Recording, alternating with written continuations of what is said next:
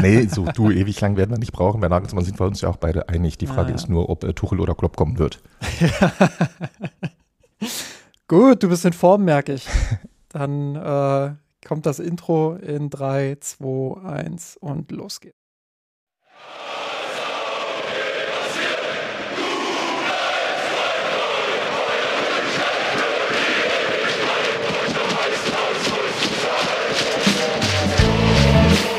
Mia Sanroth, der Podcast rund um die Männer, Frauen, Amateure und die Jugend vom FC Bayern München. Servus und herzlich willkommen zum Mir Sanroth Podcast, Folge 281. Und heute, liebe Leute, haben wir die Cancelo Culture hier bei uns mit, mit an Bord quasi. Dann werden wir mal schauen, wer hier heute weggecancelt wird. Ähm, ja, ihr werdet es mitbekommen haben. Joao Cancelo, wird im Winter von Manchester City zum FC Bayern München wechseln. Also ich bin ganz ehrlich, ich hatte heute, ähm, wir nehmen am Montag auf, nämlich da, wo auch der Wechsel bekannt gegeben wurde, ähm, beziehungsweise noch ist es nicht ganz offiziell, aber er wurde schon in München gesichtet, deswegen ähm, ja, sprechen wir mal so drüber, als, als wäre es schon passiert. Ähm, mich hat es komplett aus den Latschen gehauen. Ich, ich habe fürs Box eine Schicht gehabt und äh, kann Einblick geben, ähm, durfte dann auch direkt was dazu schreiben. Ähm, je nachdem, wann ihr die Folge hört, vielleicht ist es auch schon online. Guckt, gerne da auch mal vorbei. Ähm, ja, ähm, wir werden das besprechen hier im Podcast und wir werden schauen, dass wir, dass wir das analysieren. Wer ist dieser Cancelo? Was kann er? Ähm, und was können die Bayern aktuell nicht? Weil die Männer sind ja nicht ganz so erfolgreich und all das werden wir besprechen.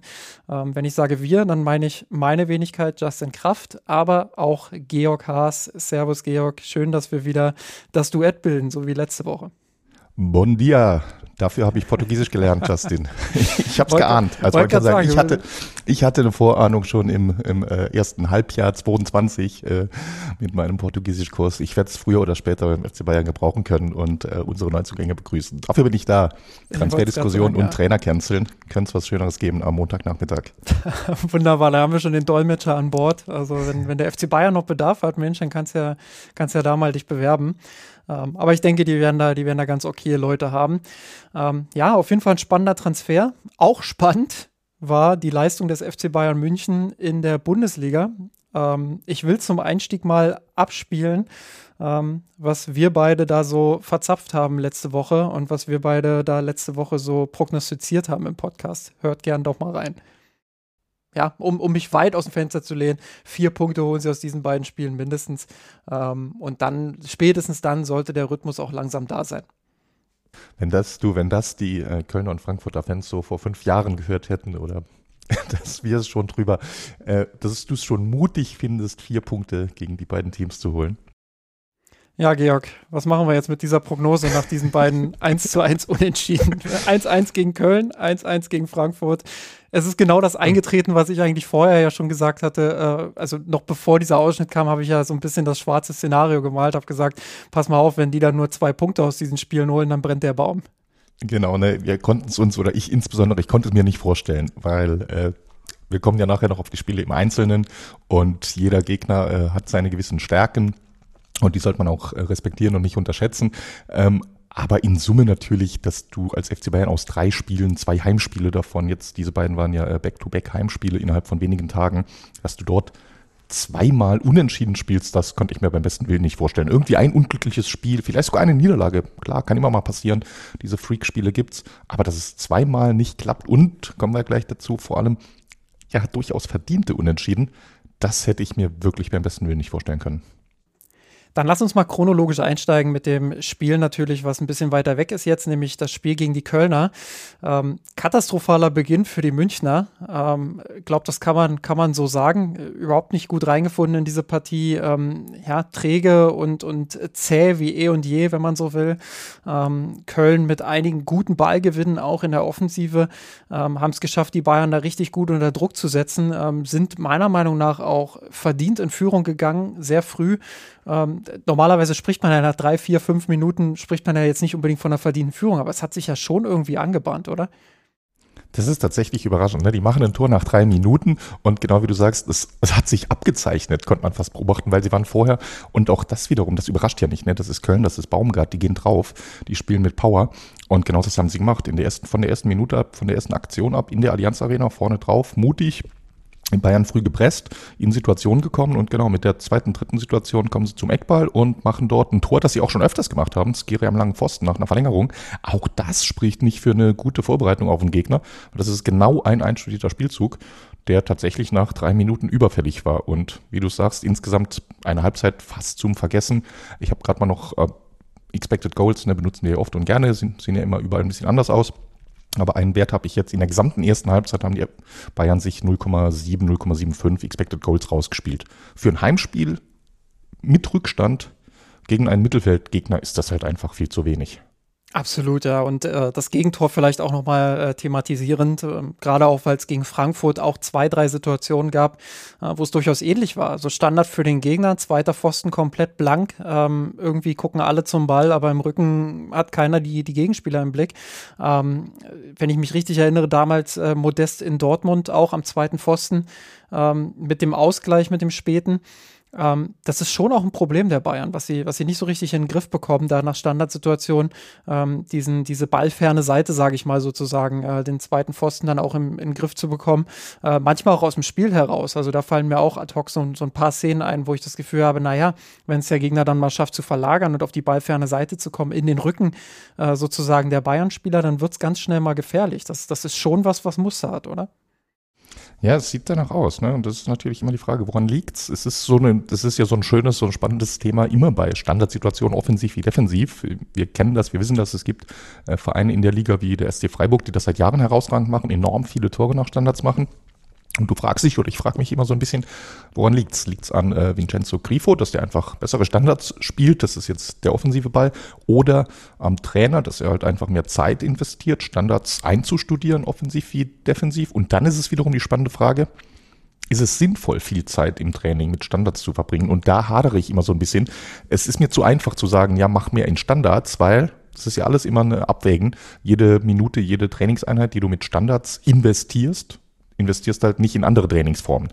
Und da ich glaube, es gibt da irgendwo so ein Optimum, das aber ganz schwer zu berechnen ist. Und deshalb, ich bin da immer großzügig, im Zweifel für einen Trainer, für die Mannschaft, aber äh, es ist definitiv, wie du sagst, es ist auffällig. Ich glaube, in der letzten Saison, man müsste uns mal Statistiken anschauen, hatten die Bayern eine gute Phase, wo die bei Standards insgesamt gut waren, viele eigene Tore gemacht haben, wenig kassiert haben. Diese Saison scheint dieser positive Trend zu Beginn der, von Beginn der Nagelsmann-Zeit aber leider wieder so ein bisschen verpufft zu sein. Ja, es ist so ein bisschen äh, wechselhaft und äh, ich glaube, worunter es man so zusammenfassen kann, ist, die Bayern sind nicht die schlechtesten der Welt, wenn es um Standards geht, aber sie sind eben auch nicht so gut, wie sie sein könnten. Ich glaube, das ist so ein, so ein Satz, der es ja. ganz gut genau. äh, trifft. Ich, ich hatte gerade so ein paar Flashbacks. Ich habe das Gefühl, mhm. wir haben schon mal im Kontext Island über Standards gesprochen, weil ich die Argumentationslinie gerade sehr. Ja, ja, ja. Äh, das, die, die kam mir sehr bekannt vor. ich glaube, das, das hatten wir schon nee, mal. Auch im Kontext mit, mit Liverpool, ne, die damals mhm. ja auch, oder die ja sowieso viel Arbeit in Details stecken, auch mit ihrem Einwurftrainer etc. Ähm, ja, absolut, absolut richtiger Punkt. Muss man natürlich immer priorisieren, muss man schauen, was, äh, wo sind die Probleme der Mannschaft, wo, ähm, wo hat man Schwächen und wie arbeitet man an denen, beziehungsweise welche der Schwächen priorisiert man ähm, und, und schaut, wo arbeitet man am ehesten dran. Genau, weißt du, man kann es ja, lass mich mir mit einem anderen Beispiel auf den Punkt bringen, meine Idee, falls äh, du hast noch im Kopf, was ich meinte, falls äh, sonst äh, die Hörer und Hörerinnen meinem Gedankengang nicht folgen können. Vereinfacht gesagt, stell dir vor, du investierst viel Zeit im Training in Spielformen, in klassische äh, Situationen herausspielen, Aufbauspiel, wie kommst du in Zone 14 ins letzte Drittel über außen und dadurch bekommst du 20 eigene Standards pro Spiel, Eckbälle oder Freistöße aus dem Halbfeld, machst von denen aber nur 10% rein, also zwei Tore. Die andere Alternative wäre, du hättest eine super fantastische Standardquote, würdest, äh, keine Ahnung, 30, 40, 50 Prozent aller Standards verwandeln, investierst aber keine Zeit mehr in Spielformen und kommst gar nicht erst in die Situation und hast nur noch ein oder zwei Eckbälle pro Spiel und machst deshalb trotzdem nur in jedem zweiten Spiel ein Tor. Das ist so äh, der Gedankengang zumindest und wie gesagt, das kann man jetzt nicht so ganz einfach auflösen. Äh, ist aber definitiv spannend, äh, Standardstatistiken, weil auch das ist klar, gerade in Spielen, gerade wenn man nicht viel geht, wenn es spielerisch nicht läuft, ist es natürlich Gold wert, äh, bei aus Standards mal ein Tor schießen zu können und so irgendwie eine defensive Mannschaft knacken zu können. Und es ist schon eine, es ist schon wichtig im modernen Fußball. Man soll es nicht mit meiner Argumentation zu leichtfertig äh, vernachlässigen. Oder für alle Gamer, wenn ihr, wenn ihr so einen Skillbaum habt und dann eure Fähigkeitspunkte quasi für euren Charakter bekommt, dann müsst ihr die ja auch weise verteilen und schauen, ähm, ja, wie will ich meinen Charakter eigentlich spielen? Will ich eher ein offensiver, ein offensiver Kämpfer sein? Will ich eher mehr in die Defensive stecken? Ähm, und dementsprechend verteilt ihr ja auch eure, eure Skillpunkte sozusagen. Also alle, die, die, die mit Gaming vertraut sind, vielleicht war das nochmal ein bisschen, bisschen anschaulich dann. Ja. Ähm, nee, bin ich vollkommen bei dir. Also da muss man dann wirklich auch priorisieren. Ähm, ich glaube, beim FC Bayern kann man aktuell zumindest die Hypothese aufstellen, dass Standards nicht ganz die hohe Priorität haben, aber vielleicht Darauf können wir uns einigen, glaube ich, genau. Ja, ich war auch überrascht, wie sie, äh, um jetzt wieder ins Spiel einzusteigen, wie sie mit dem Druck der Kölner, ich will nicht sagen, so gar nicht klargekommen sind, aber es war schon auffällig, dass der, dass der Ball nicht in die entscheidenden Zonen kam. Also was, was sind die entscheidenden Zonen im Nagelsmann-Fußball? Spielfeld Mitte, Zentrum. Also möglichst viele Spieler dort unterbringen, gut gestaffelt sein, ähm, sich durch die, durch die Halbräume ins Zentrum dann auch kombinieren, Steil-Klatsch-Kombination, Dynamik, schnelle Kombination, all das, was wir auch vor der WM gesehen haben von den Bayern. Ähm, immer wieder auch der Versuch dann, ähm, ja, ins letzte Drittel schnellstmöglich auch zu kommen mit diesen Kombinationen. Und wenn man den Ball verliert, halt sofort zupacken, zusammenziehen. Ähm, die, die vielen Spieler im Zentrum ähm, gehen sofort ins Gegenpressing, erobern den Ball zurück. Ähm, ja, und das war gegen Köln jetzt äh, nicht so wirklich zu sehen. Also da war viel über die Flügel, viele, viel früh auch über die Flügel, ähm, wenig Präsenz im Mittelfeldzentrum. Leon Goretzka mit einer katastrophalen ersten Halbzeit, wie ich finde, ähm, wo man ihm noch zugute halten muss, ähm, dass Nagelsmann dann nach dem Spiel gesagt hat, dass er sich wohl am Kopf verletzt hat in einem Zweikampf. Ähm, aber auch die Kontersituation, die Bayern hatte, also auch da wirklich brutal schlecht ausgespielt. Also wenn Köln mal wirklich vorne war, ähm, hinter der ersten Pressinglinie haben sich ja auch durchaus äh, Lücken ergeben. Oder wenn Köln dann mit dem Ball eben äh, vorne war und Bayern mal den Ball erobert hat, dann gab es ja Lücken zum Umschalten. Ähm, beides Situationen, die Bayern nicht so effektiv genutzt hat. Das heißt, ähm, sie haben es nicht geschafft, ähm, aus geordnetem Spielauf Spielaufbau heraus einmal die Pressinglinie zu überspielen und dann äh, mit, mit Überzahl auf die Kölner zuzulaufen. Beziehungsweise haben sie es zu selten geschafft und andererseits haben sie es nicht geschafft, dann, wenn sie den Ball erobert haben aus Kölner Angriffen, dann sofort umzuschalten und, und daraus Gefahr zu erzeugen. Und ähm, ja, das, das ist dann insgesamt für so eine Top-Mannschaft einfach auch zu wenig. Ja, das ist ein guter Punkt, den du da ansprichst. Da hatte ich so noch gar nicht äh, bewusst für mich rauskristallisiert. Aber gerade dieses, die erste Pressinglinie überspielen und dann daraus was zu machen, das hatten sie ja eine Woche vorher in diesem relativ wilden Vorbereitungsspiel gegen Salzburg noch enorm gut gemacht. Äh, da hatten sie andere Probleme, weshalb Salzburg zu viele Chancen hatte. Aber gerade das Salzburg geht aggressiv drauf. Bayern umspielt die erste Pressinglinie, auch Sommer eingebunden, der das ja auch kann. Der ist kein Neuer, das wissen wir, aber er kann durchaus auch Pässe spielen. Äh, De Licht und Upamecano sind gut im Aufbau und äh, mit Kimmich sowieso. Und das haben sie tatsächlich gegen Köln gar nicht geschafft. Ne? Das ist äh, bemerkenswert. Ja, ab und an haben sie es tatsächlich geschafft. Äh, deswegen, das waren dann die Momente, wo ich sage, aha, aber dann haben sie es irgendwie nicht zu Ende gespielt. Also mhm. Ungenauigkeiten, ähm, Gedanken langsam. Also auch da muss ich leider Leon Goretzka wieder nennen. Äh, fällt mir auch wieder so eine Szene ein, Kontersituation, die habe ich auch ähm, ähm, in einem Artikel beschrieben, in meinem Kommentar zu Leon Goretzka, den ihr auf mirsanrot.de lesen könnt. Ähm, da kriegt äh, Leroy Sané den Ball nach einem Ballgewinn. Köln versucht sofort vorne zu pressen, ins Gegenpressing zu gehen, äh, den Ball zurückzuerobern. Ähm, und dann kommt dieser einfache Querpass in den Lauf von Goretzka eigentlich. Nur das Problem ist, dass Goretzka nicht läuft. Also der steht quasi wie so eine, wie so eine, wie so eine deutsche Eiche, wenn man so will.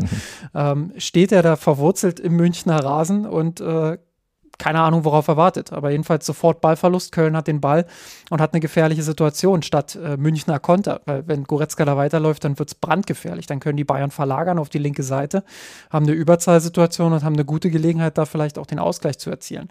Ähm, ich will das jetzt nicht nur an Leon Goretzka festmachen, weil das wäre unfair. Ich glaube, die, die Bayern haben insgesamt in der ersten Halbzeit einen ganz schwachen Auftritt gehabt. Ähm, aber das war so ein bisschen stellvertretend dafür. Ähm, und deshalb äh, beschreibe ich diese Szene da äh, ganz gerne, um das anschaulicher zu machen. Ich glaube, ähm, ja, dass da, dass da viel Arbeit äh, auch bevorsteht in den, in den nächsten Tagen und Wochen, ähm, was dieses, dieses Umschaltverhalten, was aber eben auch das Aufbauspiel angeht. Definitiv. Ich sag mal, ne, also Goretzka folgerichtig, äh, ob es jetzt inwieweit an der Leistung und oder Verletzung lag, wissen wir nicht, aber er wurde dann ja auch zur Halbzeit ausgewechselt. Rhein Grafenberg kam für ihn, endlich äh, nach Meinung vieler Bayern-Fans. Und äh, Kingsley Coman kam. Und mit den beiden glaube ich, ging die zweite Halbzeit, äh, haben sich nachher auch ein paar dran gestört. Julian Nagelsmann hat sie, er benutzt Anglizismen ja fast so gerne wie ich, er hat sie zur Benchmark erhoben und äh, nahezu geschwärmt von der zweiten Halbzeit. Ich fand sie auch recht gut, weil Bayern hat es geschafft, Köln komplett hinten reinzudrücken. Halt, das war wirklich rein optisch ein klassisches Bayern-Spiel, komplette Dominanz. Köln hatte, ich weiß gar nicht, ob sie keinen Torschuss hatten oder keinen Schuss aufs Tor. Ich glaube gar keinen Torschuss in der zweiten Halbzeit. Und Bayern hat halt viel gemacht. Allerdings, und deshalb verstehe ich auch, dass nicht jeder mit äh, Nagelsmann Euphorie so happy war, so richtig zwingend war es auch in der zweiten Halbzeit immer noch nicht. Da war, Kimmich hat ganz, ganz spät den Ausgleich geschossen mit seinem Traumtor aus der Distanz, was waren das, gut 30 Meter? 0,03 Expected Goals. Ja, ne? So, und ansonsten, da war noch ein Kopfball von Thomas Müller, aber viele Torchancen, das ist jetzt ja auch schon ein paar, paar Ereignisse her beim FC Bayern, aber viele klare Torchancen gab es nicht in der zweiten Halbzeit. Ja.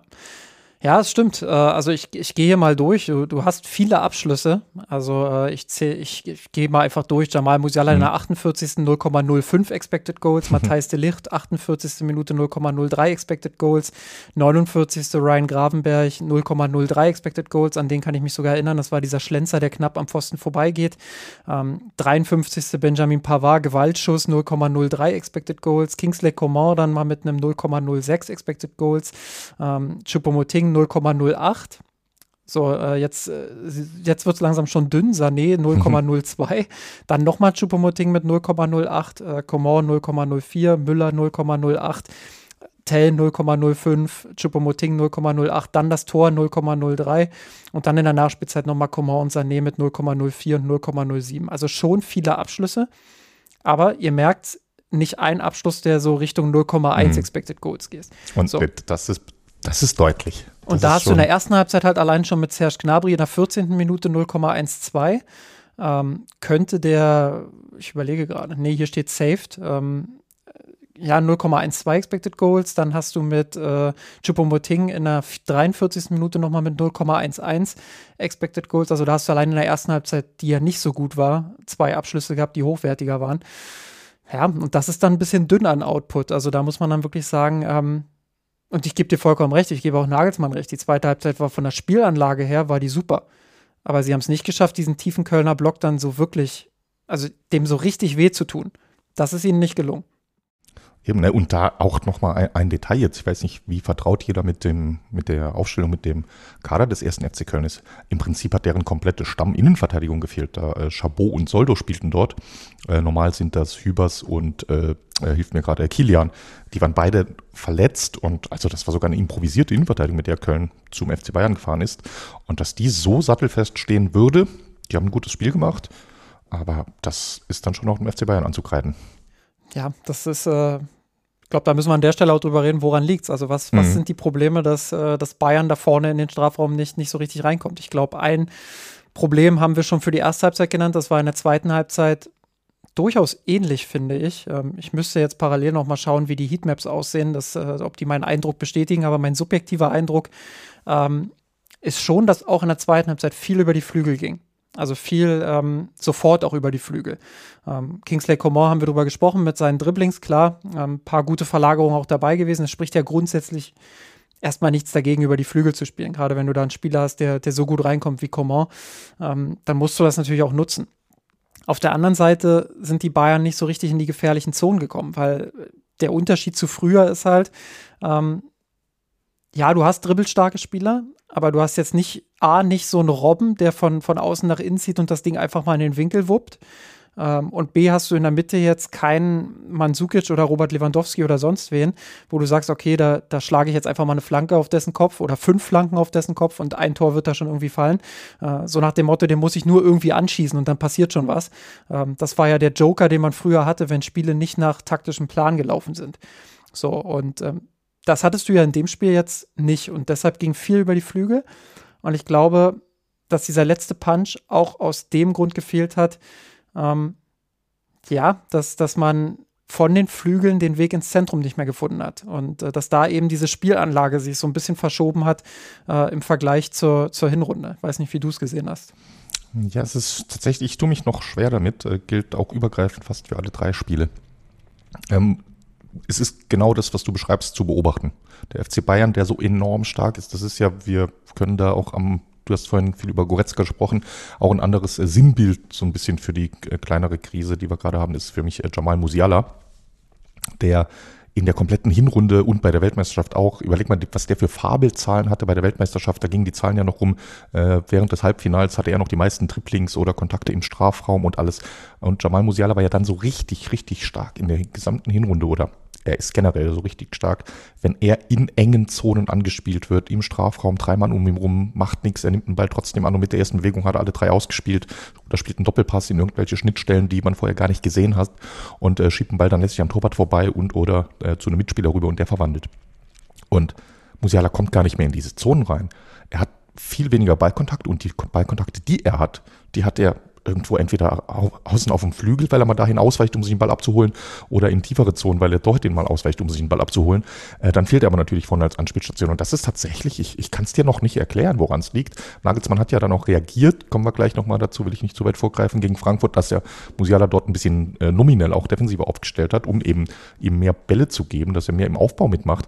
Aber Musiala fehlt einfach in der Zone 14. Er bekommt keine Bälle dahin. Liegt es aber jetzt an ihm, dass er nicht mehr die Freilaufbewegungen hat? Das kann ich mir eigentlich nicht erklären.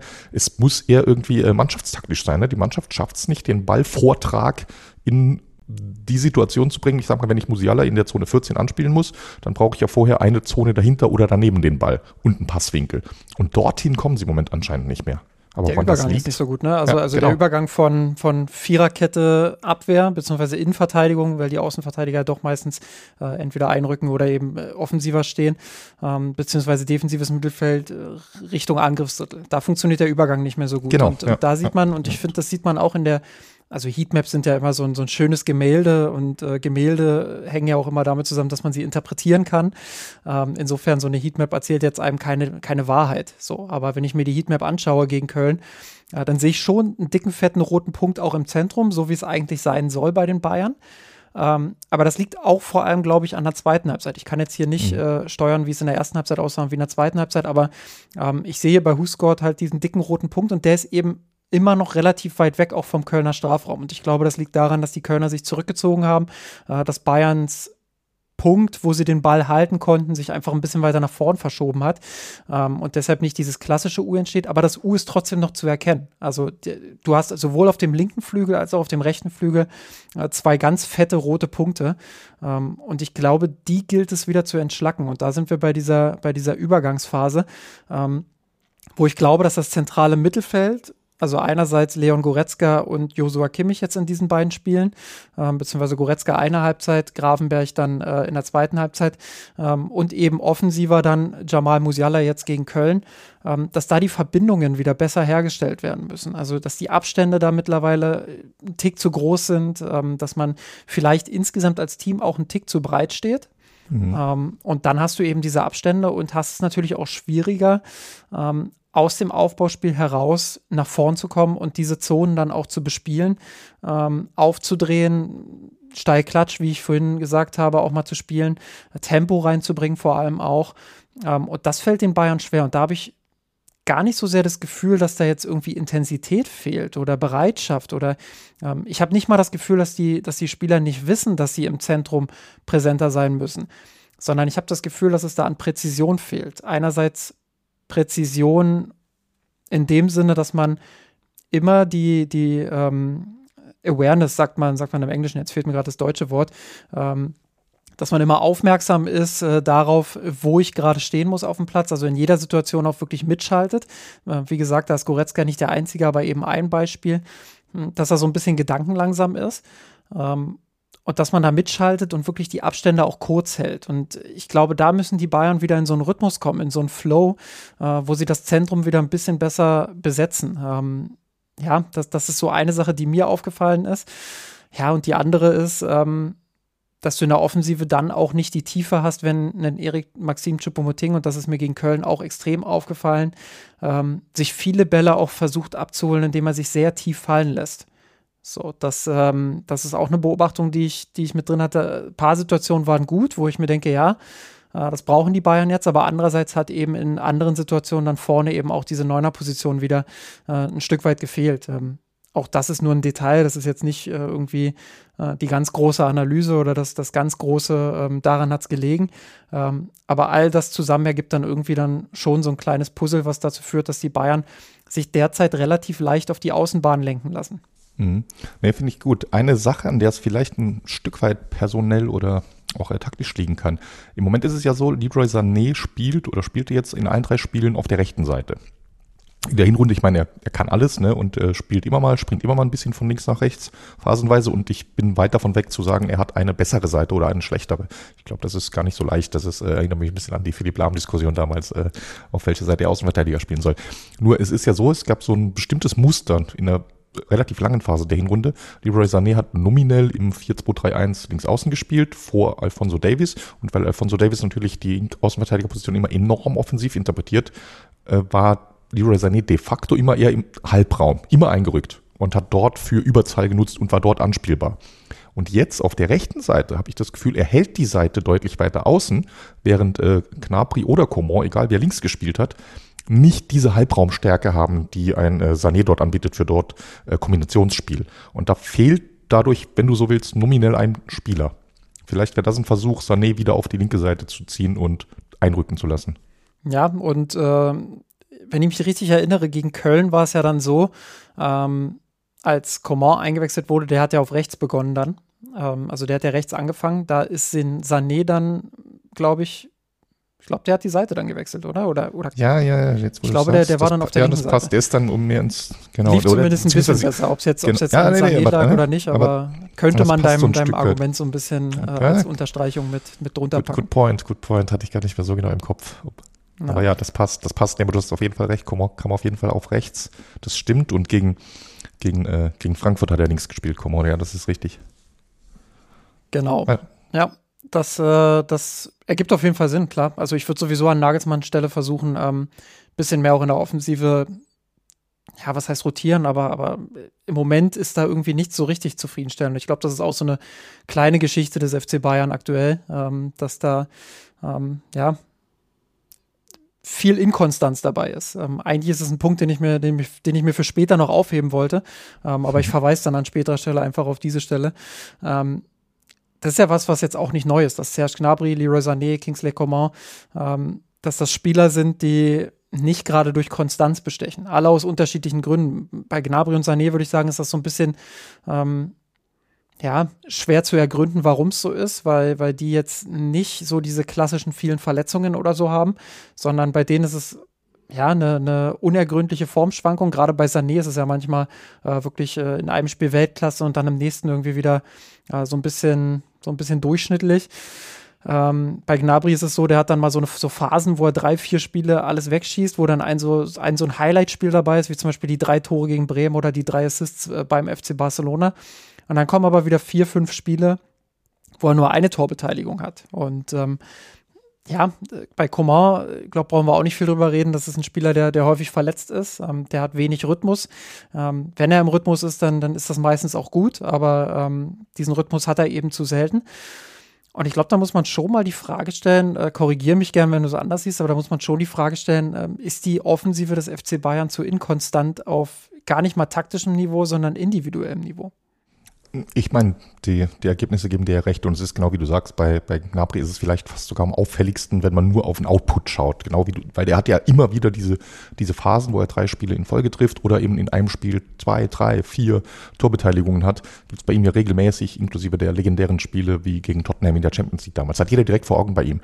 Und tatsächlich zwischendurch, ich, ich erinnere mich noch, ne, die ersten zwei, drei, vier Saisonspiele und inklusive Vorbereitung dieses Jahr, als Bayern äh, stürmerlos gespielt hatte und äh, ich schon den neuen Hashtag äh, Manapri äh, kreieren ja. wollte, weil die beiden enorm gut harmonierten und auf einmal zack war alles wieder weg und der war fünf Wochen in einem Loch.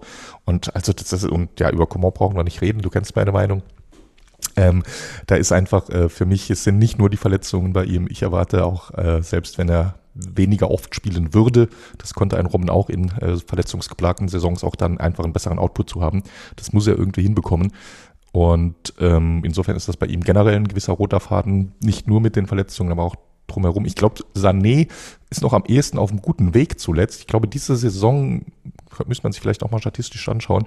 Ich glaube, diese Saison ist er dabei, etwas konstanter zu werden. Also ihn ja. würde ich da im Moment sogar ein bisschen rausnehmen, aber insgesamt ist es so. Und da hast du absolut recht, weil das, das ist ja ein bisschen das Dilemma.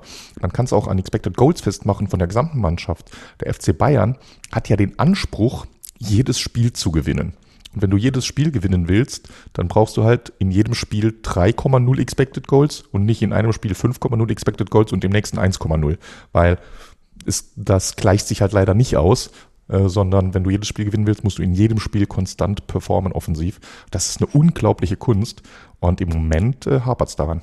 Genau, das schauen wir uns später nochmal ein bisschen genauer an, weil, weil du jetzt schon die Expected. Goals angeteasert hast.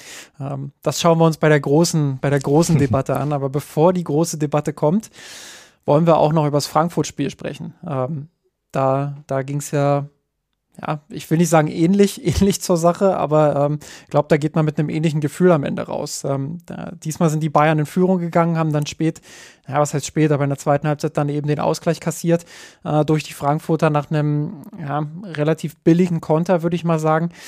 Ähm, vielleicht erstmal übergreifend. Ähm, welche Veränderungen hast du beim FC Bayern von Beginn an im Vergleich zum Köln-Spiel festgestellt und haben die für dich Sinn ergeben? Äh, teils, teils tatsächlich. Ne? Es waren ja nominell drei Personen, äh, die neu reinkamen, drei Spieler, die neu reinkamen. Müller, Coman und äh, Stanisic kamen neu rein. Ähm, alle drei haben das sicherlich verdient. Ich meine, Thomas Müller ist immer noch Thomas Müller und er war zuletzt hinten dran, aber nicht, weil er etwas schlecht gewesen wäre, sondern weil die anderen so gut waren, Musiala und Choupo-Moting als zwei von seinen potenziellen Positionskonkurrenten. Äh, Coman hat in der zweiten Hälfte gegen Köln gut Gas gegeben, hat dabei geholfen, dass es eine gute Halbzeit war, sich also auch der Startelf-Einsatz verdient. Und der Stanisic, wissen wir, ist immer ein grundsolider Spieler. Und äh, wenn die anderen ein bisschen schwächeln und gerade in, während zwei, drei englische Wochen am Stück da sind, dann ist es auch völlig okay, dass da Stanisic reinrutscht. Äh, umgekehrt, was mich ein bisschen gewundert hat, das ist tatsächlich, dass er ähm, Müller neben Musiala gestellt hat oder so ein bisschen vor ihn, statt äh, Grafenberg zu bringen. Er hat es ja so ein bisschen argumentiert und er hat die Argumentation, das hat er rhetorisch geschickt gemacht, Nagelsmann, dass er gesagt hat, warum er Thomas Müller statt Grafenberg gebracht hat. Aber das war für mich eigentlich nicht die Frage. Für mich war die Entscheidung, äh, Musiala statt Grafenberg zu bringen. Ich sage, die Pause hätte jetzt äh, Jamal Musiala auch nicht geschadet. Und äh, das hat mich ein bisschen vor allem dadurch überrascht. Ich bin gar kein so großer, äh, nee, großer Grafenberg-Fan klingt jetzt falsch, aber ich bin jetzt äh, nicht irgendwie empört darüber, dass er im Moment nicht viel spielt. Im Gegenteil. Ist für mich völlig okay. Aber er hat es ja anscheinend angekündigt in der Woche vorm Spiel, dass Gravenberg spielen solle. Ja, er hat es da vielleicht, das, äh, da vielleicht gleich mal reingrätschen. Ähm, ja. Er hat es nicht geschickt formuliert, aber er hat jetzt genau. keine Versprechung gemacht. Er hat, er hat gesagt, ähm, ähm, dass Gravenberg dran ist und dass er ein gutes Spiel gegen Köln gemacht hat und dass Nagelsmann grundsätzlich ein Freund ist, äh, dann auch den Rhythmus mitzunehmen und äh, dass es gut aussieht ähm, dass Gravenberg gegen Köln spielen wird. Also er hat jetzt nicht gesagt, dass er gegen mhm. Köln von Anfang an spielen wird. Das ist jetzt wieder äh, sehr viel. Also wir alle wissen, wenn ein Trainer sowas sagt, dann ist es sehr wahrscheinlich, dass er auch in der Startelf steht. Ja, das will ich jetzt gar nicht komplett rechtfertigen. Das war eine Aussage, die nicht gut überlegt war oder die zu diesem Zeitpunkt vielleicht ja auch noch seine Überzeugung war. Ähm, aber vielleicht sollte Nagelsmann dann eben auch daraus lernen, dass er solche mhm, ähm, Aussagen genau. in, der, in der Deutlichkeit vielleicht dann eben nicht mehr trifft in Zukunft, wenn er weiß, okay, es könnte sich kurz vor Spiel dann doch nochmal ändern. Ja, eben, ne? Genau, aber ohne jetzt diesen Ausflug, also an sich, diese Idee, ich meine, ne, überleg mal, äh, äh, als hätten wir einen roten Faden geplant. Äh, wir haben gerade vorhin ausführlich drüber gesprochen, gegen Köln das Problem zu haben in den Halbräumen, dass der Ball nicht zentral vors Tor kommt. Und dann die Maßnahme darauf, mit Musiala und Thomas Müller wirklich geballte Power in einen Halbraum, in einen Zehnerraum zu bringen, ist eigentlich erstmal keine doofe Lösung. Insofern finde ich nachvollziehbar, was Nagelsmann äh, geplant hat. Dass es leider doch nicht geklappt hat, hat da nochmal andere Gründe. Woran hat es gelegen, Justin? Ja, sehr guter, sehr guter Punkt, äh, dass, dass du das gesagt hast. Äh, mit den Halbräumen ist auch nochmal sehr interessant. Ähm, wenn ich mir jetzt die Heatmap, wenn wir wieder beim Gemälde sind, äh, anschaue gegen Frankfurt, dann ist es sogar noch schlimmer. Ähm, ich glaube, das liegt vor allem daran, habe es ja auch erklärt, äh, dieser dicke rote Punkt, der da, der da im Zentrum war gegen die Kölner, lag vor allem daran, dass die Kölner tief verteidigt haben. Frankfurt hat jetzt auch nicht extrem hochgepresst, aber schon das Zentrum noch ein bisschen höher verteidigt als die Kölner und ein bisschen kompakter, noch ein bisschen äh, aggressiver auch da rausgepresst, um, um Bayerns Mittelfeld auch unter Druck zu setzen. Ähm, ja, und dementsprechend ist das U gegen, gegen Frankfurt wirklich überdeutlich zu erkennen. Das hat Nagelsmann nach dem Spiel ja auch kritisiert. Ähm, viel zu viel über die Flügel gespielt, viel zu schnell auch über die Flügel gespielt, ähm, also viel zu schnell auf die Flügel ausgewichen, ähm, das Zentrum irgendwie gar nicht gefunden. Äh, Jamal Musiala und Thomas Müller haben sich ja genau in den Zonen auch angeboten, die du gerade angesprochen hast, ähm, haben die Bälle aber zu selten bekommen. Ähm, ja, und, und woran hattet ihr liegen? Äh, wahrscheinlich, wahrscheinlich daran, ähm, ja, dass, dass die Abstände wieder ziemlich groß waren. Also das ist mir auch gegen Frankfurt wieder aufgefallen, ähm, dass der Abstand von Kimmich als Aufbauspieler hin zu den beiden Achtern teilweise sehr groß war und das nicht nur in der vertikalen, sondern teilweise eben auch in der diagonalen. Also wenn man sich jetzt dieses Dreieck vorstellt, ähm, dass Müller und Musiala sich da teilweise sehr weit nach vorn und sehr weit nach außen auch geschoben haben. Ähm, ja, und dann blieb dir irgendwann eben nur noch übrig, über die Flügel zu spielen und über den Halbraum.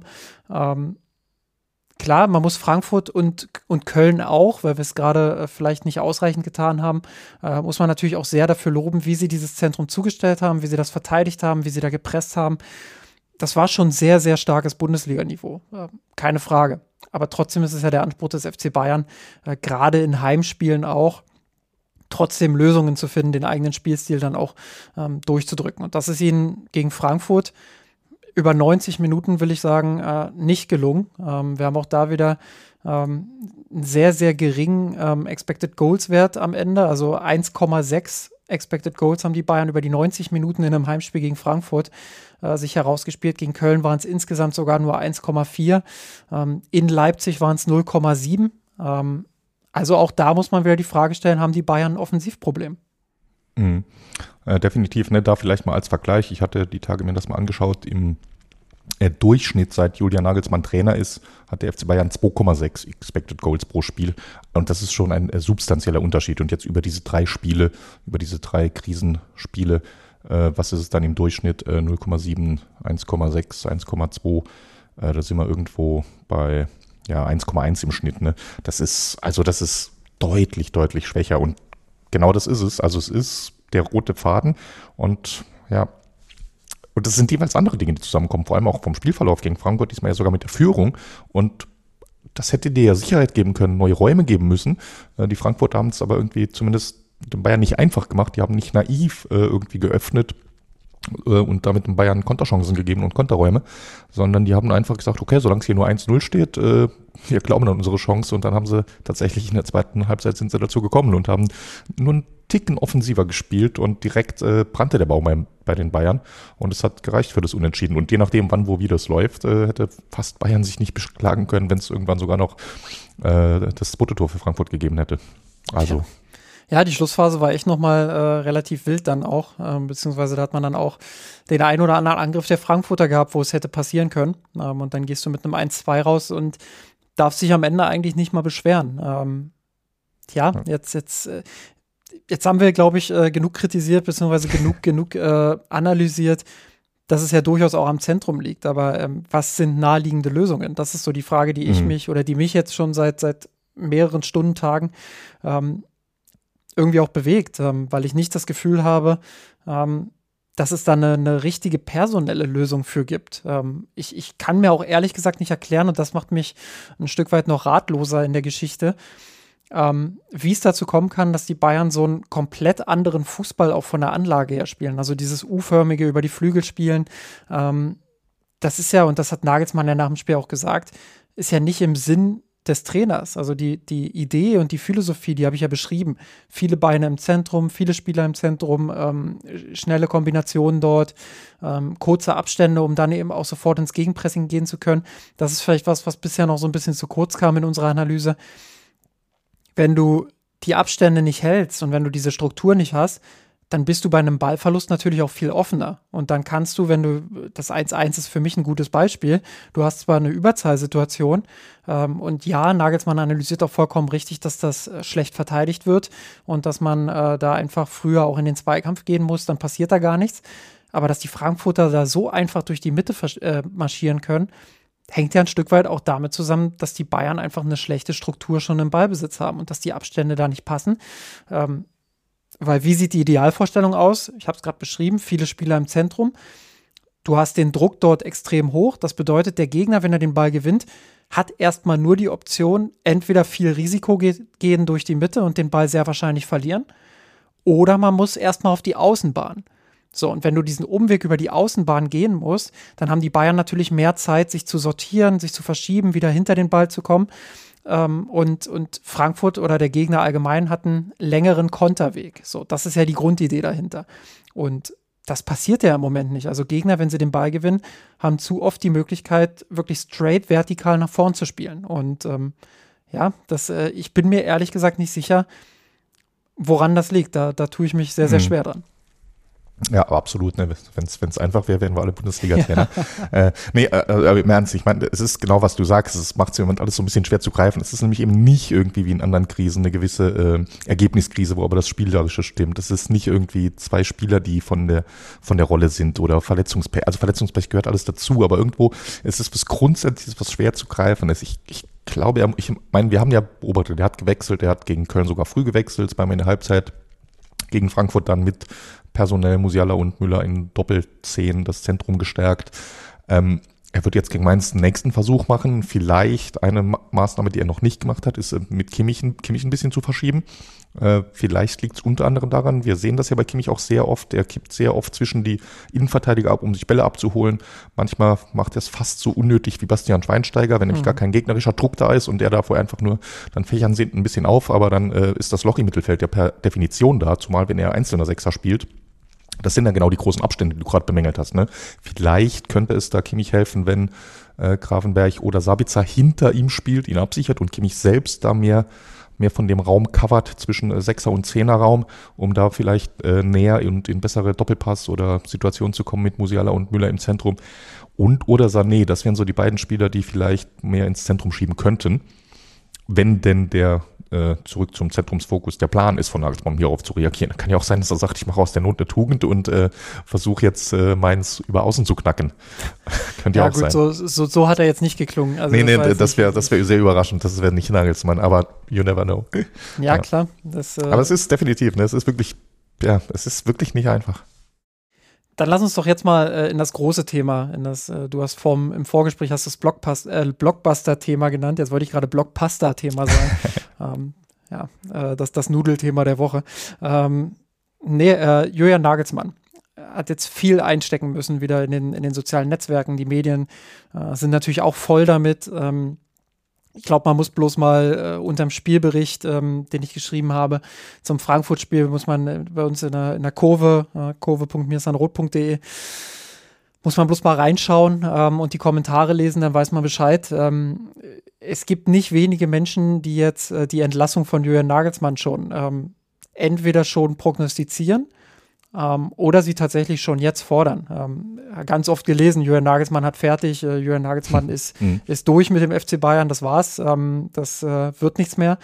Ähm, es ist jetzt, wenn wir das mal versuchen, uns irgendwie, äh, wenn wir versuchen, uns dem irgendwie mal so ein bisschen sachlich und, und ähm, objektiv zu nähern, das ist jetzt die dritte Krise, seit er beim FC Bayern ist, würde ich sagen. Ähm, also schwer zu definieren, aber die, die erste Rückrunde, die er mit dem FC Bayern gespielt hat, ähm, würde ich mal komplett nehmen. Ähm, da gab es Höhen und Tiefen. Da gab es sicherlich auch Phasen, wo man mal zwei, drei Spiele gewonnen hat. Aber dann äh, kam relativ schnell auch wieder ein Unentschieden beziehungsweise eine Niederlage. Dann natürlich mit, mit Tiefpunkt äh, gegen Villarreal das Ausscheiden. Ähm, anderer Tiefpunkt war natürlich auch das 2-4 in Bochum. Ähm, mit vielen Defensivschwächen auch bedacht, diese, diese Rückrunde. Ähm, dann kam der Sommer. Dann ähm, Lewandowski weg natürlich, dann äh, gut reingekommen in die neue Saison mit Sadio Mané etc. Du hast es gerade gesagt, Manabri und Co.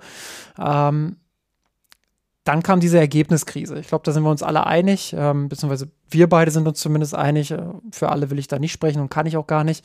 Ähm, dass das eine Ergebniskrise war und dass Bayern da größtenteils, die Expected Goals bestätigen das ja auch, ähm, schon auch noch das bessere Team war, ähm, dass man aber offensiv schon die ein oder andere kleinere Schwachstelle gezeigt hat ähm, Unentschieden-Serie hingelegt, verloren in Augsburg, sich dann aber gefangen, die vielleicht beste Phase unter Jürgen Nagelsmann hingelegt und jetzt kommt diese dritte Krise. Ähm, erstmal, wie bewertest du diese, diese Situation rund um Jürgen Nagelsmann? Ist das jetzt schon die eine Krise zu viel? Soweit würde ich noch nicht gehen, aber tatsächlich, du hast es ähm, ganz gut anmoderiert, finde ich, nämlich wie wie viel passiert da gerade, was wird da gerade diskutiert über ihn, äh, Entlassung gefordert etc. Und ich finde, das geht mir zu weit, das ist mir zu früh. Ähm, aber die Diskussion ist angemessen. Die muss tatsächlich geführt werden, denn beschreibst es ja auch, es, es, sind Krisen, die aufeinander folgen. Das ist einerseits natürlich eine Normalität. Kein Fußballverein der Welt spielt in jedem Spiel konstant, in jeder Saisonphase konstant. Jeder hat Höhen und Tiefen. Äh, selbst Liverpool und Manchester City und Real Madrid und auch der FC Bayern zu besten Zeiten. Das ist normal. Und wenn man da ja, ich glaube, das hast auch du gesagt, wenn man in jeder Krise einen Trainer rauswerfen würde, dann bräuchte man drei Trainer pro Saison, äh, obwohl man Meister würde. Ja. Also das ist, das ist absurd. Gleichzeitig aber tatsächlich, weil es ist zum dritten Mal eine Krise und in Summe natürlich auch ist da, wenn du schaust und ob du jetzt wieder mit Expected Goals schaust, die einfach deutlich auf dem sinkenden äh, Ast sind. Es, es wird es ist tatsächlich ein Riesenproblem seit Beginn dieser Saison. Die Tore Torbilanz täuscht da ein bisschen, aber äh, der offensive Output pro Spiel ist deutlich schwächer als in seiner ersten Saison. Lass mich da vielleicht ganz kurz die, ja. die Zahlen einmal liefern. Ja. Also ähm, wir haben jetzt, äh, wenn wir aufs große Ganze erstmal beziehen, Nagelsmann ist jetzt 74 Pflichtspiele da. Ähm, 22 Mal haben die Bayern darunter nicht gewonnen. Also gut 30 Prozent der Spiele haben sie nicht gewonnen, darunter 14 Unentschieden. Ähm, Mal darunter übrigens ein 1 zu 1 hm. unter diesen Unentschieden. Ähm, ja, ohnehin gelang dem, dem Rekordmeister in diesen 22 Partien eben äh, nur fünfmal mehr als ein Tor. Jetzt kann man sagen, ja, okay, wenn du ein Spiel verlierst oder unentschieden spielst, schießt du selten viele Tore. Aber es ist schon auffällig, dass die Bayern eben in der Häufigkeit, also 30 Prozent der Spiele, ähm, ja, das nicht schaffen, relativ viele Tore zu erzielen. Ähm, so, und dann dieser Toreschnitt eben auch, was du gerade angekündigt hast. Ähm, also wenn man sich den insgesamt anguckt, ist er ja überragend. 3,08 Treffer pro Spiel. Ähm, das ist ja absoluter Spitzenwert, wenn man so will. Das ist ähm, Wahnsinn, ne? Ja. Rekord in der Geschichte auch des FC Bayern. Ja, und dann hast du eben diese 22 sieglosen Spiele, die ich gerade gesagt habe. Und da liegt der Schnitt aber wiederum bei 1,04 Toren pro Spiel. Was wiederum bedeutet, in diesen äh, 52 Spielen, die sie gewonnen haben, ist der Schnitt bei absurden 3,94 Toren pro Spiel. Mhm. Also das ist ja eine Diskrepanz, die ist ja unfassbar. Ähm, und das wäre ja grundsätzlich auch verkraftbar, wenn es eben nicht 30 Prozent der Spiele wären, wo sie nicht gewonnen haben. So. Ähm, das ist äh, schon was, was relativ auffällig ist. So, jetzt hast du es gesagt, äh, Expected Goals äh, 0,7 in Leipzig, 1,4 gegen Köln, 1,6 gegen Frankfurt. Ähm, und wenn man das dann äh, nochmal vergleicht mit diesen restlichen 19 sieglosen Nagelsmann-Spielen, äh, da lag der Schnitt bei rund zwei Expected Goals. Also selbst im Vergleich mit den anderen sieglosen mhm. Spielen mhm. Ist die Entwicklung gerade nochmal ziemlich, äh, ziemlich bedenklich irgendwo. Ähm, ja, jetzt muss man natürlich auch schauen, gegen wen haben sie da äh, vereinzelt gespielt etc. Also ähm, äh, kann man sicherlich auch nochmal ins Detail gehen, aber grundsätzlich ist es so, dass gerade die Bayern sich offensiv nicht äh, mit Ruhm bekleckern. So, ähm, ich habe mir auch die Expected Goals Against heute äh, für Spox angeschaut, in einem, in einem längeren Stück, wo ich die Krise analysiere. Fand ich auch ganz interessant. Ähm, ich habe jetzt leider nicht mehr die, die genauen Zahlen vorliegen, ähm, weil ich gerade nicht mehr im Server drin bin. Ähm, aber ähm, das war auch ein Unterschied zwischen den Spielen, die sie gewonnen haben und den Spielen, die sie nicht gewonnen haben. Ich glaube, ähm, die gewonnenen Spiele, da haben sie Expected Goals Against im Schnitt von 0,6 noch was. Und bei den Expected Goals Against bei den Spielen, die sie nicht gewonnen haben, sind wir ganz schnell bei 1,7. Das, muss man auch dazu sagen, es äh, wird noch so ein bisschen hochgezogen ähm, durch Spiele wie damals gegen Gladbach, wo sie 0-5 verloren haben im Pokal. Ähm, oder, oder das 4-2 gegen Bochum beispielsweise. Gut, das wird jetzt bei Expected Goals nicht so krass sein, weil da waren zwei Sonntagsschüsse mit dabei. Ähm, aber ja, das, das ist schon auffällig, dass diese, dass diese Diskrepanz in allen Statistiken, die man, die man sich so ziehen kann, ähm, da ist. Und dass da eine Formschwankung mit dabei ist, die ich ja vorhin auch für Gnabry, Coman, Sané auf individuellem Niveau beschrieben habe, dass die eben auch auf kollektivem Niveau da ist. Und da muss man die Frage stellen, warum ist das so? Ja, eben, ne? Und das, du hast es ja auch äh, gerade gesagt, 74 Spiele ist er jetzt da, weißt du? Das ist auch, wir haben jetzt auch eine äh, Sample Size, mit der man was aussagen kann. Und in Summe, wenn man jetzt nicht nur wir beide mögen, ganz gern über Advanced Stats und Expected Goals zum Beispiel zu reden, weil eben Fußball äh, sehr zufallsgetrieben ist, aber mit 74 Spielen, da sind natürlich auch die tatsächlichen Ergebnisse aussagekräftig. Und da hat er einfach einen Punkteschnitt von 2,3. Und das ist, wir sind beim FC Bayern enorm erfolgsverwöhnt, aber es ist halt nun mal so, in der letzten Dekade gab es drei Trainer, die deutlich bessere Punkteschnitte hatten, deutlich bessere Bilanzen hatten mit äh, Guardiola, mit äh, Heinkes und mit Hansi Flick. Und daran wird er gemessen. Das ist so beim FC Bayern, das, das muss auch so sein beim FC Bayern. Und das ist, wo er hin muss. Und das ist seine Aufgabe jetzt, sein klarer Auftrag für den Rest der Saison peil diesen Punkteschnitt von 2,5 an, wie es die Großen vor dir hatten.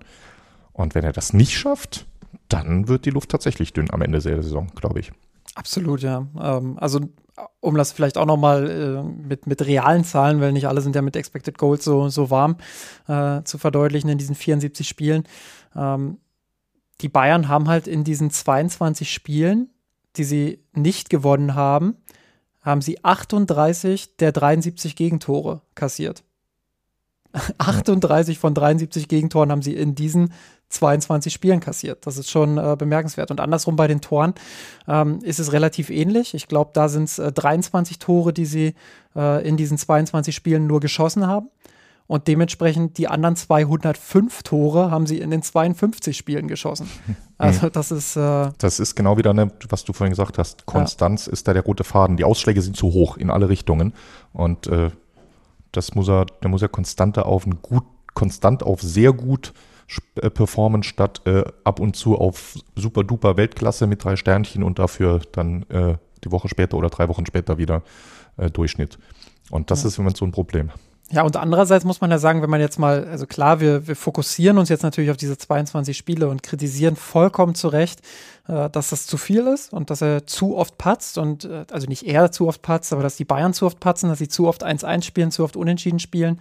Ähm, aber andererseits muss man natürlich auch sagen, wenn man sich die 52 Spiele anschaut, was ja nicht wenig ist, mhm. diese 52 Siege und was da rausgeholt wird aus, diesem, aus dieser Mannschaft, das ist ja auch absolut bemerkenswert. Und das zeigt ja, dass es in diesem Team steckt.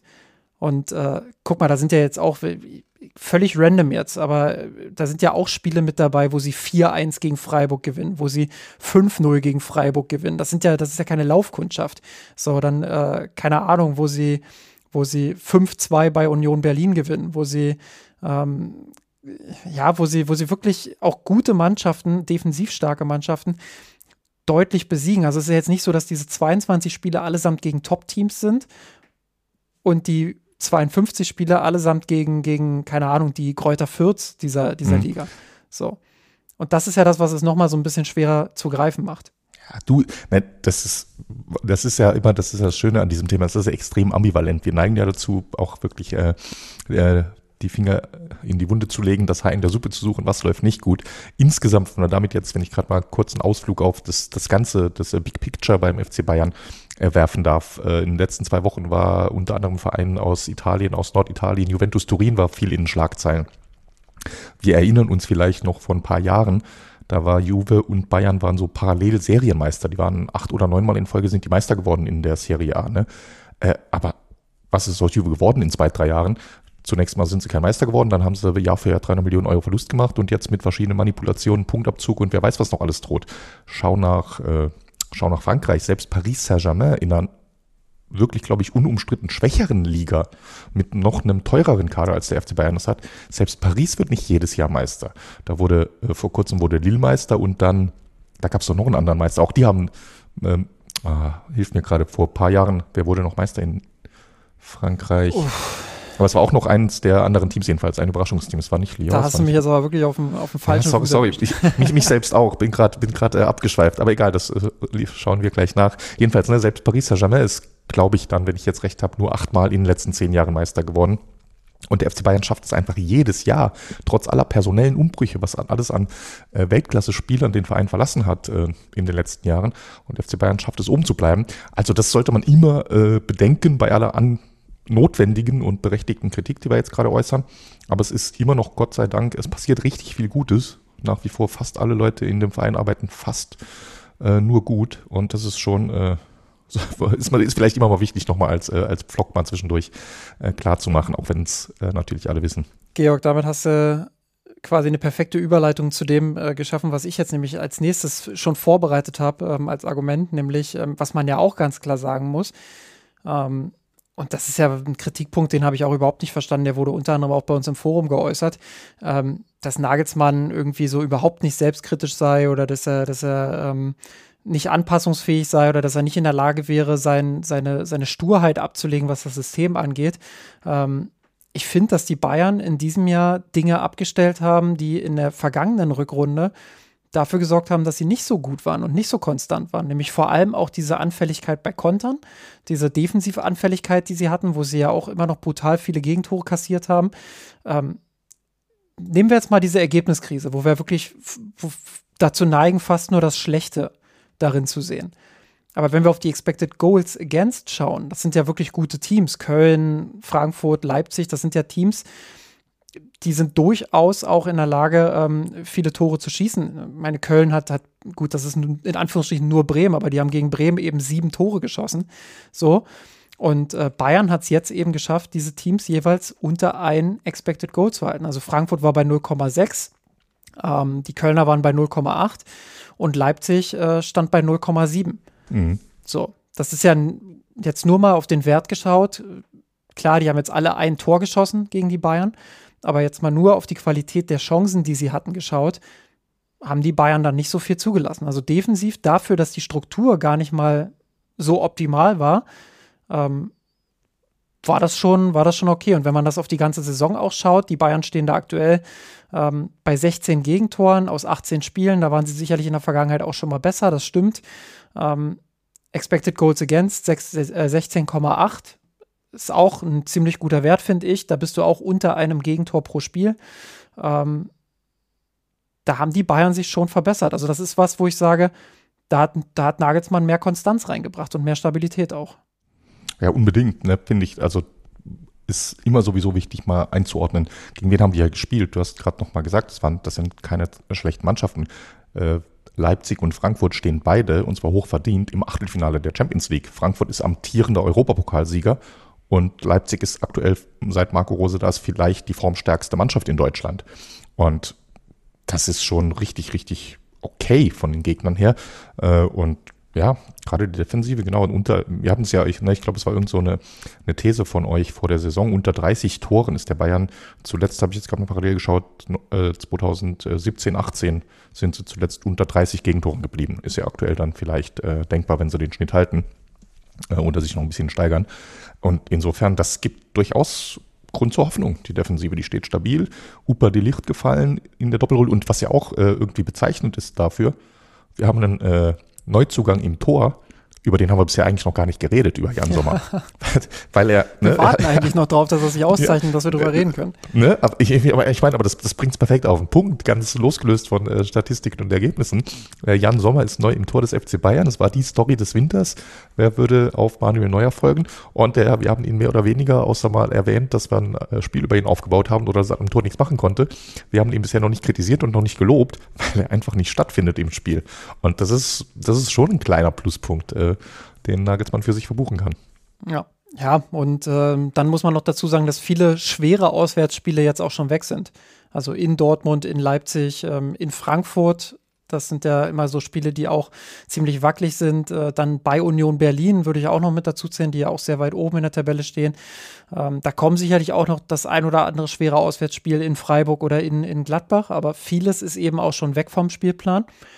Ja, und da muss man einfach auch sagen, ähm, was die Defensive anbelangt, klar, auch da gibt es immer noch Schwankungen und es ist bei weitem nicht alles so, wie es vielleicht auf Bayern-Niveau ähm, sein sollte, aber man ist da verdammt nah dran. So. Und ich ähm, glaube, das ist ein Punkt, den man durchaus auch, gerade auch in der Entwicklungsgeschichte von Julian Nagelsmann, wenn man die erste Saison betrachtet und insbesondere eben diese Rückrunde, die ich auch angesprochen habe, wo so Ausreißer mit dabei waren, wo die Bayern völlig unerklärlich 0 zu 5 in Gladbach verlieren oder 2 zu 4 in Bochum ähm, oder auch in anderen Spielen plötzlich irgendwie 2, 3, 4 Gegentore kassieren. Ähm, die sind jetzt nicht mehr so da und ich glaube, das ist äh, ein Fortschritt, wo man schon sagen muss, die Bayern sind stabiler geworden, aber sie schaffen es eben andersherum nicht, ähm, aus diesen engen Spielen, wo sie äh, häufig unentschieden gespielt haben, äh, dann eben diesen entscheidenden Punch mitzunehmen. Und da ist die große Frage, woran liegt das? Vielleicht bedingt es sich ein Stück weit gegeneinander, ne? dass du sagst, es ist immer ein Abwägen im Fußball, defensive Stabilität gegen offensive Kreativität. Vielleicht ist es sogar irgendwo bewusst, vielleicht liegt es an Personen, dass äh, Uper und Delicht, die mittlerweile feste Stamm-Innenverteidigung vielleicht spielen, die manche Bälle einen Ticken vorsichtiger, obwohl ich von der Beobachtung her gar nicht so den Eindruck hätte.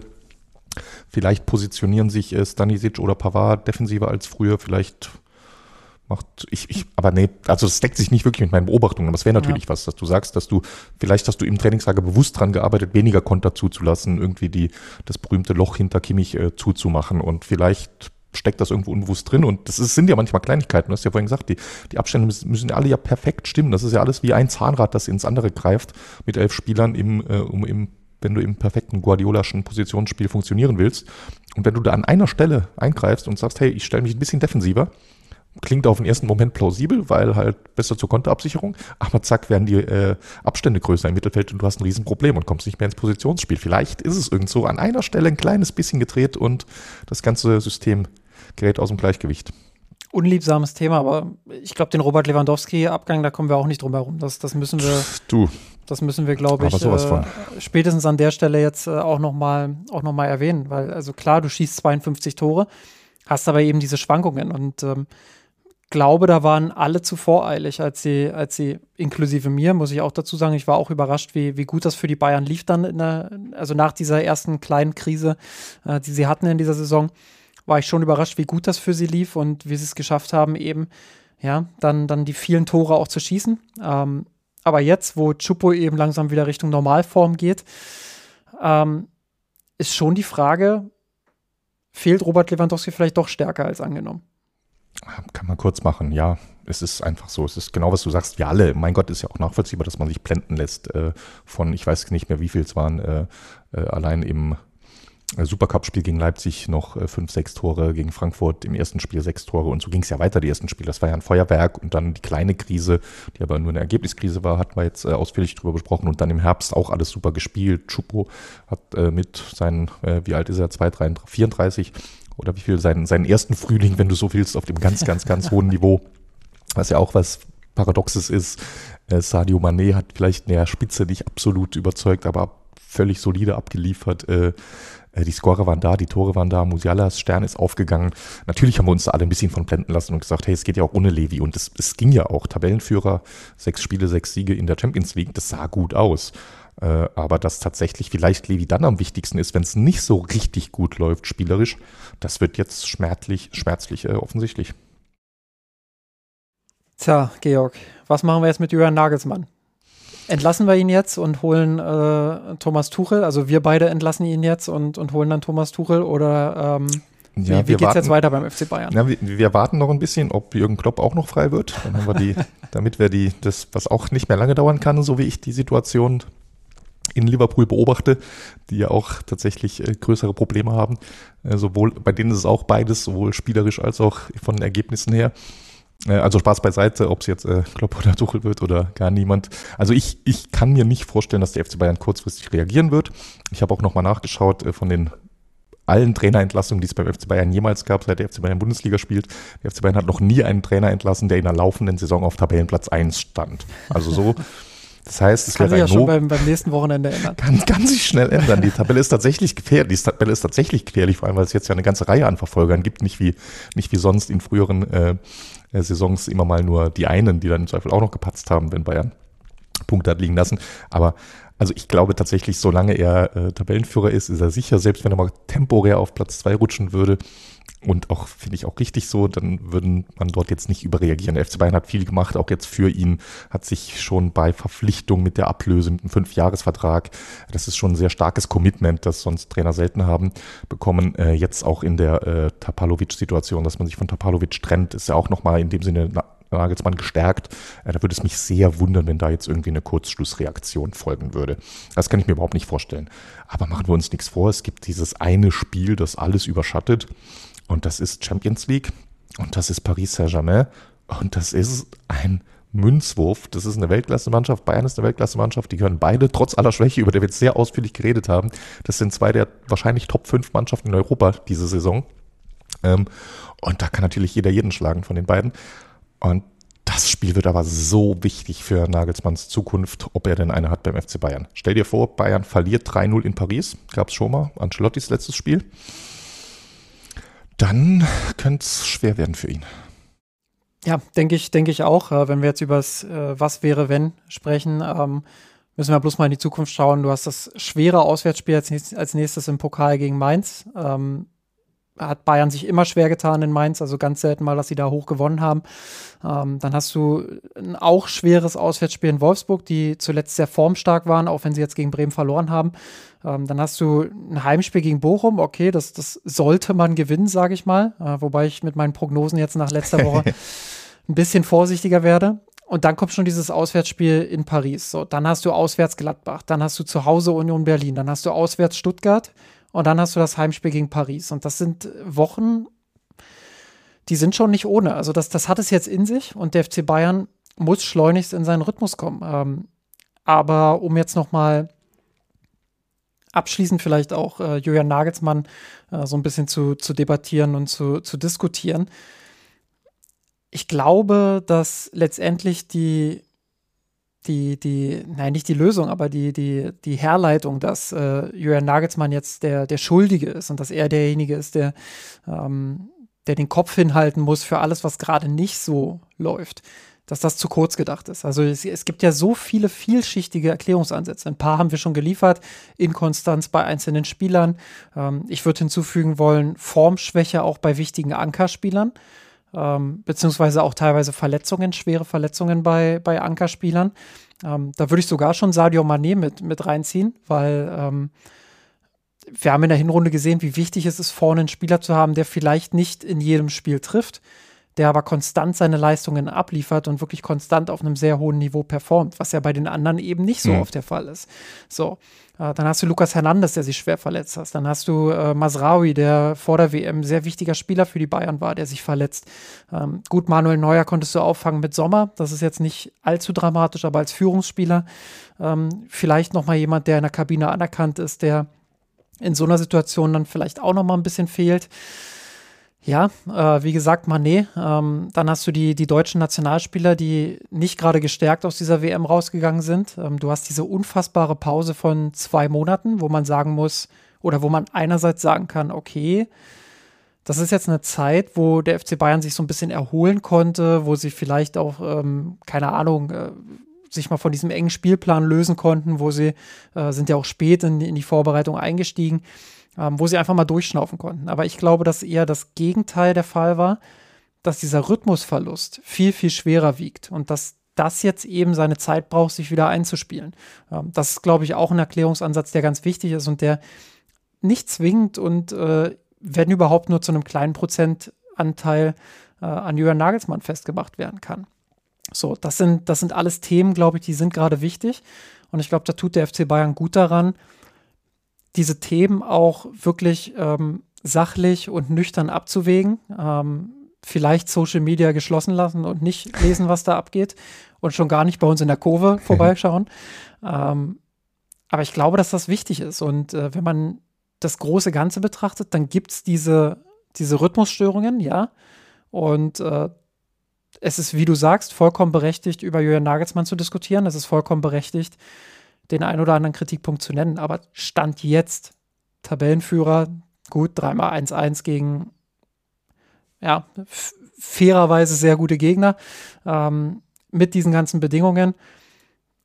Ich finde es auch deutlich verfrüht, jetzt äh, über Jürgen Nagelsmann zu diskutieren, dahingehend, äh, dass, dass er seinen Job loswerden sollte. Also da müssen wir wirklich noch mal abwarten, wie läuft es jetzt in den nächsten Wochen. Ähm, ich glaube, das Auswärtsspiel in Paris wird ein ganz entscheidendes. Ähm, gar nicht mal dahingehend, ob er dieses Spiel gewinnt. Du kannst gegen Paris auch verlieren.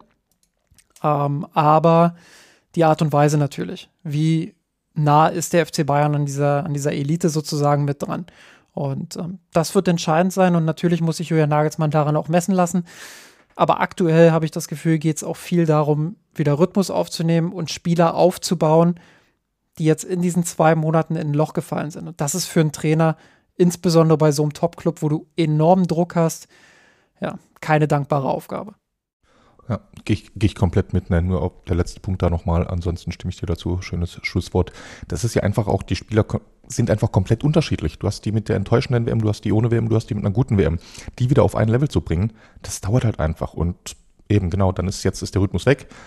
Vielleicht, es wird jetzt halt schwierig, Paris zu überstehen, aber wenn du das machst, vielleicht lohnt es sich dann im April, Mai, weil der FC Bayern dann wieder in einer blendenden Gala-Form ist und dann sagen ja. wir alle, ja, war super, dank der, dank der Winterpause haben wir jetzt einen Henkelpott. es ist halt jetzt ein Wabonspiel. Man muss halt jetzt äh, die kritische Phase jetzt überstehen, um wieder in die gute Phase zu kommen. Aber da habe ich auch grundsätzlich traue ich das Nagelsmann äh, ohne ohne jedes äh, Bedenken zu. Er ist ein guter Trainer, steht für mich völlig außer Frage.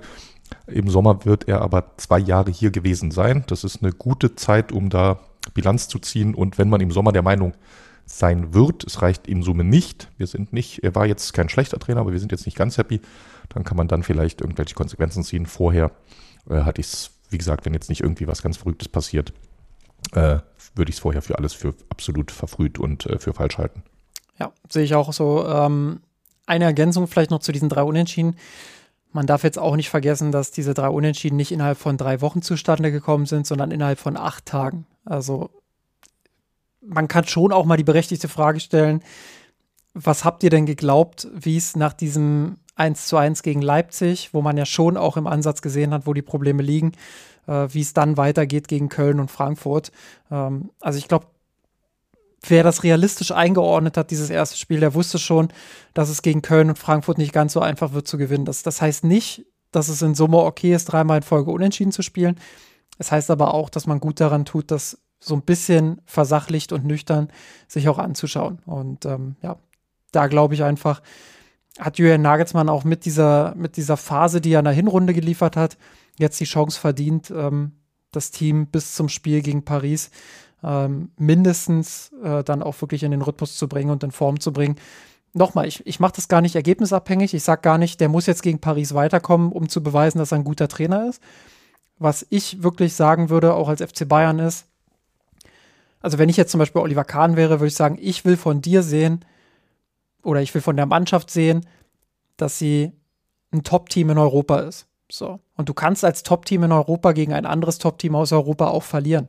Aber dann kommt es eben darauf an, wie hast du gegen dieses Top-Team gespielt. Und äh, da hat der FC Bayern in den letzten Jahren gute Beispiele gehabt, wo sie sauknapp gegen Real Madrid ausgeschieden sind. Mhm. Sie haben aber auch andere Beispiele gehabt, wo sie relativ deutlich, jetzt nicht unbedingt vom Ergebnis her, aber vom Niveauunterschied, wo sie relativ deutlich gegen den FC Liverpool dann auch rausgegangen sind. Wäre mir jetzt auch als Beispiel eingefallen, ja, ja. genau. Und das ist halt der Punkt, da muss man dann schauen, ähm, wie war die Leistungsfähigkeit des Teams. Und wenn das dann in, in Summe nicht gepasst hat, ja, dann dann muss man eben über Julian Nagelsmann diskutieren und nicht nur diskutieren, vielleicht auch den richtigen Schluss ziehen. Aber bis dahin werden eben noch ein paar Tage vergehen und die sollte man auf jeden Fall beobachten. Wunderbar, schönes Schlusswort für alle Vorstände des FC Bayern, die zuhören. Jetzt wisst ihr, was ihr zu tun habt. Gut, dann kommen wir jetzt von der Cancel Culture zur Cancelo Culture. Hab's ja schon eingangs, eingangs erwähnt. Also pickepacke volle Folge heute. Ähm, aber die Zeit wollen wir uns einfach nehmen. Georg, vielleicht mal, äh, ich habe ja meinen, meinen Eindruck eingangs schon geschildert, beziehungsweise, dass ich sehr überrascht war. Ähm, vielleicht mal dein erster Eindruck jetzt äh, vom Spieler, aber eben auch von der Verkündung des Transfers. Ja, genau. Ne, über, ausführlich über einen äh, Spieler schwärmen lasse ich dich gleich. Ich weiß ja, dass du großer Fan bist, aber äh, zunächst, äh, ja, der äh, ist, glaube ich, allgemein bekannt, portugiesischer Nationalspieler, zuletzt bei Manchester City, vorher schon unter anderem auch bei äh, Juve ganz gut gespielt. Und äh, sehr variabler Spieler, kann Rechtsverteidiger spielen, nominell Rechtsverteidiger, Rechtsfuß ist er, glaube ich, hat aber sehr oft auch bei Manchester City links gespielt und äh, so von seiner Spielanlage her jemand, der sehr gerne einrückt. Also dieses ich sag mal, der späte Philipp Lahm und der äh, junge Masraoui dieses äh, aus Rechtsverteidiger nominell starten und dann halt eben in den Halbraum neben die Sechs äh, und da, äh, ja, genau da, wo Nagelsmann eigentlich seine Außenverteidiger haben will und da, wo Kimmich Unterstützung braucht. Äh, also das passt perfekt, passt wie die Faust aufs Auge. Ich war total überrascht, muss ich gestehen. Äh, zum einen, dass überhaupt, ich hatte irgendwie die ganze Zeit damit geliebäugelt oder darauf gewartet, dass Konrad Leimer noch wechselt, also sofort wechselt. Dass er zum Sommer zum FC Bayern kommt, wird ja schon seit Wochen drüber geredet. Ich hatte gedacht, sie verkünden das so spät, weil sie mit Leipzig noch über einen sofortigen Wechsel reden und das wäre vielleicht noch so, der ja auch Außenverteidiger spielen kann. Und dass dann jetzt äh, äh, ja, Joao Cancelo kam. Wie gesagt, ich hatte, äh, bin jetzt auch nicht so nah dran, dass ich mir jede Woche die Premier League anschaue. Ich hatte eigentlich gedacht, er sei Stammspieler. Jetzt habe ich dann gelesen, ein bisschen recherchiert. Die letzten zwei, drei Spiele hat er nicht gespielt, hat aber immer noch auch paradoxerweise die meisten Minuten in der Saison gesammelt, alle Abwehrspieler bei City. Also ein Wechsel, den ich überhaupt nicht kommen gesehen habe. Und mein nächster Gedanke war deshalb, Moment, was ist hier los? Vielleicht weiß der FC Bayern mehr über Benjamin Pavard oder äh, Nasraoui, äh, dass wir nicht wissen, was ihre äh, Gesundheit angeht. Und vielleicht ja, oder Pep Guardiola liebt den FC Bayern einfach noch Oder, Oder Pep, das, das, hat irgendjemand getwittert. Oder Pep hat die letzten Spiele des FC Bayern gesehen und gesagt, komm, das, das kann ich mir nicht anschauen. Ich, ich, ich, äh, ich schicke euch da mal jemanden rüber. Der hat wütend vorm Fernseher gesessen, wütend. Der, hat gesagt, oder er hat gesagt, wie sollen die denn so Paris ausschalten? Ich will doch das Raumfinale gegen Bayern haben.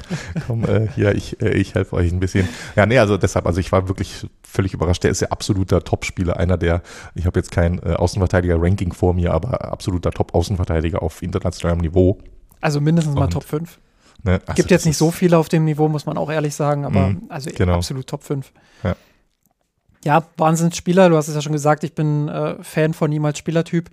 Ähm, auch immer, wenn dieses Gerücht kam, habe ich auch immer gehofft, da ist so ein bisschen was dran.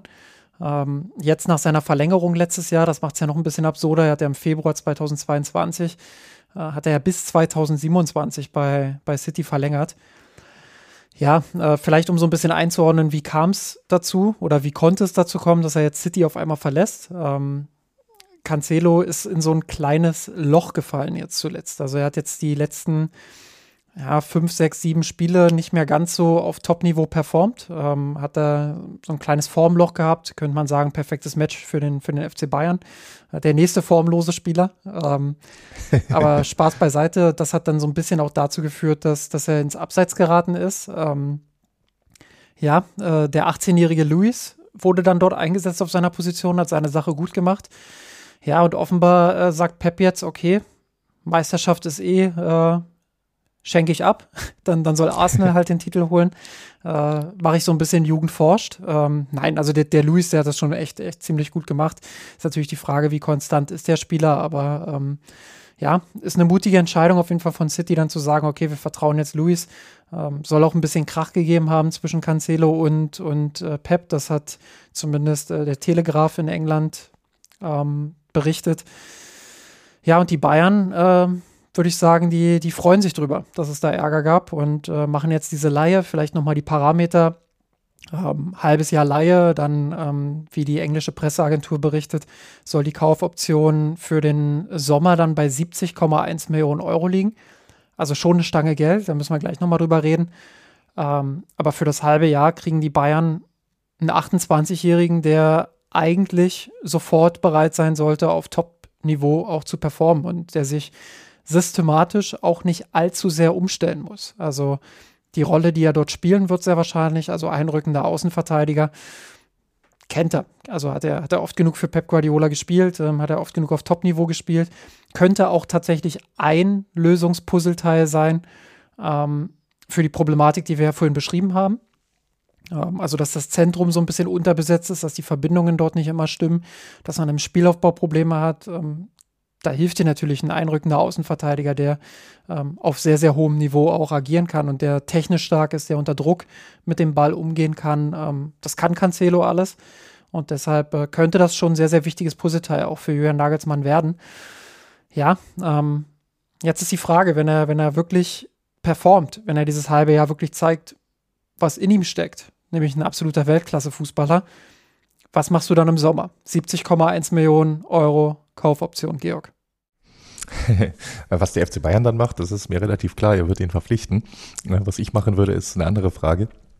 Ähm, nee, äh, in dem Sinne, ich glaube schon, dass das Sinn machen wird, ihn dann auch länger zu halten, wenn man, wenn das überhaupt eine echte Kaufoption ist. Manchmal, das weiß man ja, gibt es da ja auch die verschiedensten Tricks äh, rund um Financial Fairplay für beide Vereine und es kann ja so eine Art äh, Kaufoption, die in Wirklichkeit eine Kaufpflicht ist, sein. Und vielleicht ist der Transfer sogar schon komplett ähm, äh, verabredet für den Sommer. Ähm, spielerisch passt der, ne? ist ganz klar. Wie gesagt, äh, ist einfach vom Niveau, das er hat, von der taktischen Ausrichtung, die er hat, äh, von der Erfahrung, die er hat, äh, passt er rein. Und im Sommer äh, der Abgang von äh, Benji Pavard ist, wird, ich glaube, täglich wahrscheinlicher. Äh, ist mittlerweile fast nur noch eine Frage, wann er wechselt, ob er jetzt sogar noch morgen wechselt oder erst im Sommer. Und dann braucht der FC Bayern Verstärkung auf der Außenverteidigerposition. Und du hast es gesagt, das ist eine Position, wo es im Weltfußball jetzt keine 10, 15 Superstars gibt, wie es vielleicht auf anderen Positionen eher der Fall ist. Wenn du irgendwie, wenn du einen neuen äh, Sechser brauchst oder einen Winger, da guckst du einmal Transfermarkt-Scouting, da hast du zehn Wunschspieler. Bei Außenverteidigern ist das ein bisschen schwieriger. Und äh, insofern es ist da auch okay, da auf Erfahrung und einen bewährten Spieler zu setzen. Ich hadere natürlich immer nur ein bisschen, das weißt du, damit, wenn die Ablösesumme für alte Spieler, alt in Anführungszeichen, er wird im Sommer 29 sein, relativ hoch ist für Spieler, die so alt sind, dass du sie halt nie, wahrscheinlich nicht mehr teuer weiterverkaufen wirst. Das war schon mein Kritikpunkt bei Sadio Mané. Äh, aber davon abgesehen äh, finde ich den Transfer auch äh, bisher nahezu rein positiv jetzt mal ein Szenario, was für den Transfer vielleicht ein bisschen schmackhaft sagt und, oder schmackhafter macht. Und du sagst mir dann äh, Deal oder No Deal. Ähm, ja, die Kaufoption liegt bei 70,1 Millionen. Aber gehen wir mal davon aus, Cancelo liefert ab, wird der portugiesische Lahm jetzt in der Rückrunde beim, beim FC Bayern. Ähm, macht Topspiele, ähm, hilft Julian Nagelsmann dabei, äh, seinen Trainerstuhl zu behalten. Ähm, absolute Zufriedenheit, sportliches Niveau. Und jetzt gehen die Bayern mit dem Wissen, dass Cancelo gerne bleiben würde, zu Manchester City Vielleicht haben die auch noch im Hinterkopf, naja, mit Pep, die Beziehung, die war jetzt auch nicht so optimal gegen Ende. Ähm, eigentlich wäre es schon gut, den jetzt zu verkaufen. Und Bayern sagt aber, naja, aber 70,1 Millionen, bisschen viel. Sagen wir mal 50 Millionen. So, und dann sagt City, naja, 50 sind ein bisschen wenig. Und dann einigt man sich irgendwann nach einem langen Prozess, so wie es halt ist. Bild berichtet 500.000 Mal darüber, dass die Ablösesumme hin und her schwankt und äh, keine Ahnung, wer da wo auf Toilette war. Und äh, dann landen wir am Ende bei ungefähr 60 Millionen für Cancelo. Was würdest du sagen? Ja, also ne, wenn er so spielt, wie du es angekündigt hast, dann wirst du das machen müssen. Wie gesagt, er ist ja jetzt auch nicht wirklich alt, sondern äh, jetzt noch 28, im Mai würde er 29. Äh, Gehe ich mit, selbst wenn es 70 werden, wenn er die, das mit Leistung rechtfertigt. Und wichtig ist halt dann bei den anderen Transfers. Beispiel, unter anderem, vielleicht könnte er dann mit seinen 70 Millionen helfen, äh, Harry Kane zu verhindern, der ja auch nicht ganz jung ist und im Gespräch ist und äh, noch ein bisschen teurer wäre. Das ist halt nur mein, mein grundsätzliches Thema. Also einzelne erfahrene Spieler auch teuer zu kaufen, ist okay. Es sollte halt nur nicht ein zu großes Muster sein. Wenn du jetzt äh, bei allem Lob für die Neuzugänge in der Winterpause beispielsweise, wenn du schaust, äh, Jan Sommer 34, David Blind 32, äh, Cancello äh, Cancelo äh, 28, da haben wir schon einen Schnitt von äh, 31, 32 rum. Und ne, also wie gesagt, es ist, du musst halt aufpassen, damit du halt nicht irgendwie, wir haben, ich habe vorhin ganz kurz über Juve geredet und deren Fehler, die nicht zuletzt maßgeblich damit zusammenhingen, dass sie, ich will gar nicht wissen, wie viele hunderte Millionen für einen sehr alten Cristiano Ronaldo bezahlt haben. Und jetzt ist äh, Cancelo in Gehaltsdimensionen und Ablösedimensionen kein Ronaldo. Aber das ist, das ist halt immer so ein bisschen das Muster, das ich im Kopf habe. Und es ist halt immer, für mich ist die Frage halt nie, kaufst du ein Cancelo für 70 Millionen oder nicht, sondern für mich ist immer die Frage, kaufst du einen Cancelo, der 29 ist für 70 Millionen oder einen Frimpong, der 22 ist für 40 Millionen Sternchen, wobei ich aber für 40 Millionen zu haben. Und das ist halt immer mein Punkt, von dem ich komme. Sehe ich hier aber tatsächlich nicht. Ich bin nicht dabei, Frimpong so stark zu sprechen, wie es äh, Cancelo ist. Und ich weiß auch nicht, ob er für 40 Millionen zu haben wäre. Insofern äh, äh, bin ich gar nicht so, so pessimistisch und skeptisch, selbst wenn er so teuer wird.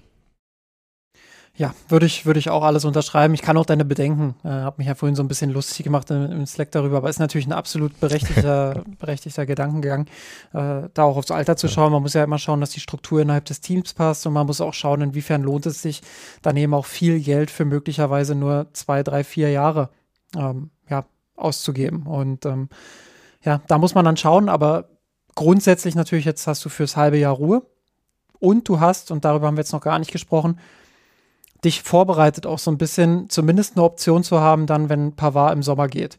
Das sollten wir ja auch nicht Eben. unterschlagen. Wenn Pavard geht, ja, nur noch ein Jahr Vertrag, aber der könnte ja einen Teil der Summe, die Cancelo dann vielleicht kosten würde, nochmal teilfinanzieren. Also ich sag mal, schwer zu sagen, aber wenn die Bayern da vielleicht nochmal so 20 Millionen kriegen oder so oder 30, je nachdem, was Pavard für eine Rückrunde ja. spielt.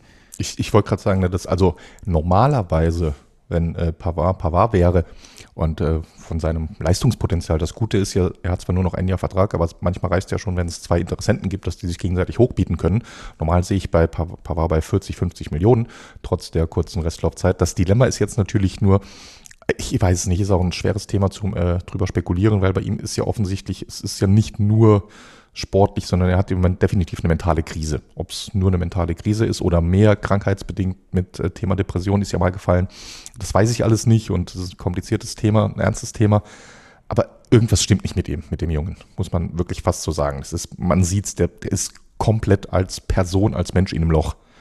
Was das jetzt heißt für seine Karriere, für seine Zukunft, erstens kurzfristig, mittelfristig beim FC Bayern in der Rückrunde, sofern er hier bleibt, und auch danach, was das für seinen Marktwert, ich meine, das ist irgendwie ein bisschen zynisch, jetzt dann drüber zu philosophieren, äh, wenn Pavard vielleicht eine Depression hat, was macht das mit seinem Marktwert? Aber letztlich ist das Geschäft so. Und das ist die Frage, äh, äh, mindert das vielleicht das Interesse an ihm. Aber umgekehrt normal von seinem Talent, von seinem Potenzial her, äh, Weltmeister, Champions League-Sieger, Stammspieler beim FC Bayern äh, im besten Alter, da gibt es für mich keinen Grund, dass der FC Barcelona nicht nochmal irgendwie Haus und Hof verkauft, irgendwelche Livers aufsetzt und uns 40, 50 Millionen für einen Benji gibt. Ja, das, das sehe ich jetzt nicht äh, in der Höhe, aber. Ja, ihr unterschätzt ihn alle. ja, ich merke es schon. Also jetzt jetzt wird es emotional. Jetzt, jetzt wird es giftig im Podcast. Jetzt wird hier giftig angeschoben. Ähm. Ist, ich, jetzt wird der, der innere Baumgart in mir wach, der mir ins Ohr brüllt, äh, äh Kämpfe, Kämpfe für Benji. Ja. Ja, stimmt. Aus der Perspektive habe ich es jetzt noch gar nicht betrachtet, aber da muss ja Cancelo ein echter Schock für dich gewesen sein heute. Ein Riesenschock. Ich, ja, ich habe erstmal nur an Pavard gedacht, nicht an, nicht an, nicht an irgendwelche einrückenden Außenverteidiger, mit denen Nagelsmann jetzt Taktiktafeln malen kann, nee, sondern was macht, was macht das mit Benji? Und plötzlich bist du doch wieder im Team Nagelsmann raus. nee, nee, nee, Brazzo, Brazzo. Ja, äh, der hat den gekauft. Ja. Ja, nee, also ich glaube, wir können uns darauf einigen, sportlich äh, ergibt das schon Sinn, äh, dass Cancelo jetzt nach München kommt und vor allem das, was, was ja wirklich, also das muss man ja auch sagen, das ist ja komplett risikolos. Also du bereitest dich einerseits auf den Sommer vor, Pavard hat es geäußert, er will weg, gut, kann er vielleicht gehen. Ähm, Bayern ist vorbereitet. Zumindest mal Stand jetzt. Wenn Cancelo jetzt doch floppen sollte, kann man immer noch sagen, okay, dann zahlt man die Ablöse nicht und guckt sich äh, woanders um, holt vielleicht einen anderen Spieler, auch wenn der Markt schwierig ist. Ähm, aber man hat jetzt zumindest mal einen ersten proaktiven Schritt getan und hat natürlich auch eine bessere ähm, Verhandlungsposition. Und ähm, das finde ich, finde ich auf jeden Fall schon mal erwähnenswert. Und ich glaube, da haben die Bayern ähm, ja auf jeden Fall einen guten Schritt gemacht.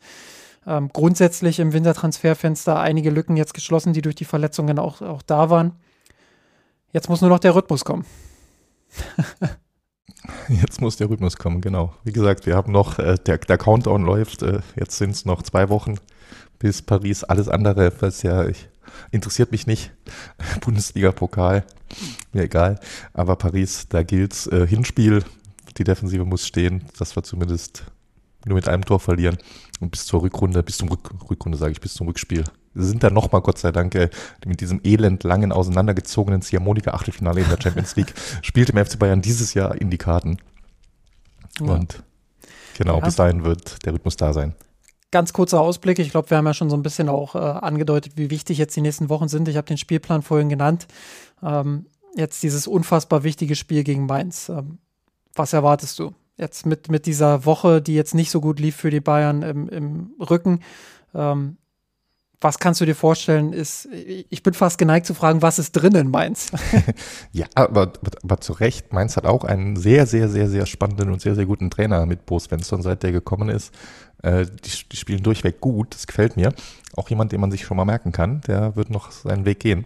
Und es ist, ich bin, gehört zu denen, muss ich ganz ehrlich gestehen, die meistens den DFB-Pokal so ein bisschen lächeln, der mich wenig interessiert. Das ja. hat sich in den letzten Jahren aber ein bisschen dahingehend geändert oder dadurch geändert, dass der FC Bayern jetzt seit zwei, drei Jahre nicht so richtig glücklich performt hat im Pokal. Es ist daher auch, ich weiß gar nicht, gefühlt, was eigentlich auch eine absurde, äh, äh, äh, ein absurder Lauf war vom FC Bayern, so von, von 2012, als hier äh, die große Zeit begann mit äh, äh, Finale der Horm und Triple danach und alles. Ich glaube, in zehn Jahren war der FC Bayern da gefühlt äh, achtmal im Finale und hat sechsmal gewonnen oder so ähnlich. Ne? Äh, und was in so einem K.O.-Wettbewerb ja sensationell ist. Und dann jetzt die letzten zwei Jahre äh, ging es jetzt leider so ein bisschen mit den äh, zweimal richtig früh ausgeschieden.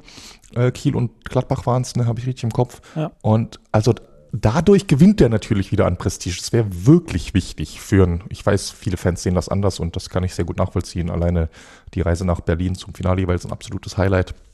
Und deshalb ist es schon, wie du sagst, schon ein wichtiges Spiel. Und ja, ich rechne damit, dass die Reaktion kommt. Also ich glaube, insgesamt ist die Mannschaft, Mannschaft-Trainer-Verhältnis intakt und ich hoffe und erwarte aber auch, dass wir das auf dem Spielfeld sehen werden.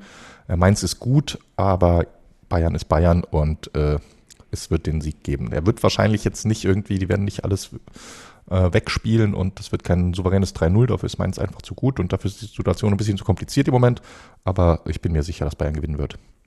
Hoffentlich muss ich es nicht nächste Woche wieder rauskramen.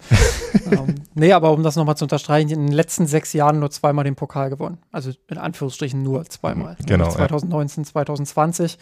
Dort dann direkt hintereinander mit, mit unter anderem dem Pokal Kovac. Natürlich, ja. Der, der K.O.Vac. Ja, wie wir es genau wussten damals schon, dass er, dass er als Pokaltrainer gekommen ist.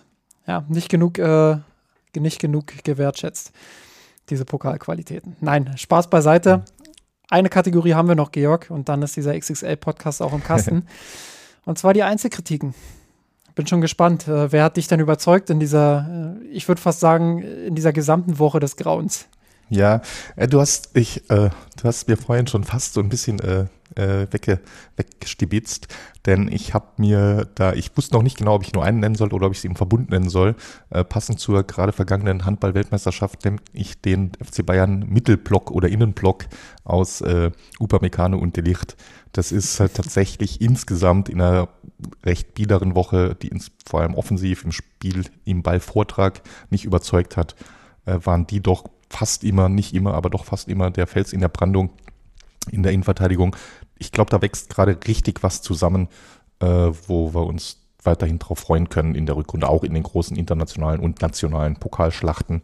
Und äh, das ist für mich das Highlight, Upamecano und Delicht. Ja, ich hätte es netter gefunden, wenn du, wenn du einen von beiden hättest. das sind da schon, schon die einzigen. Ja, das können wir. Das, das, genau, das ist, ist okay. Dann nehme ich Upa.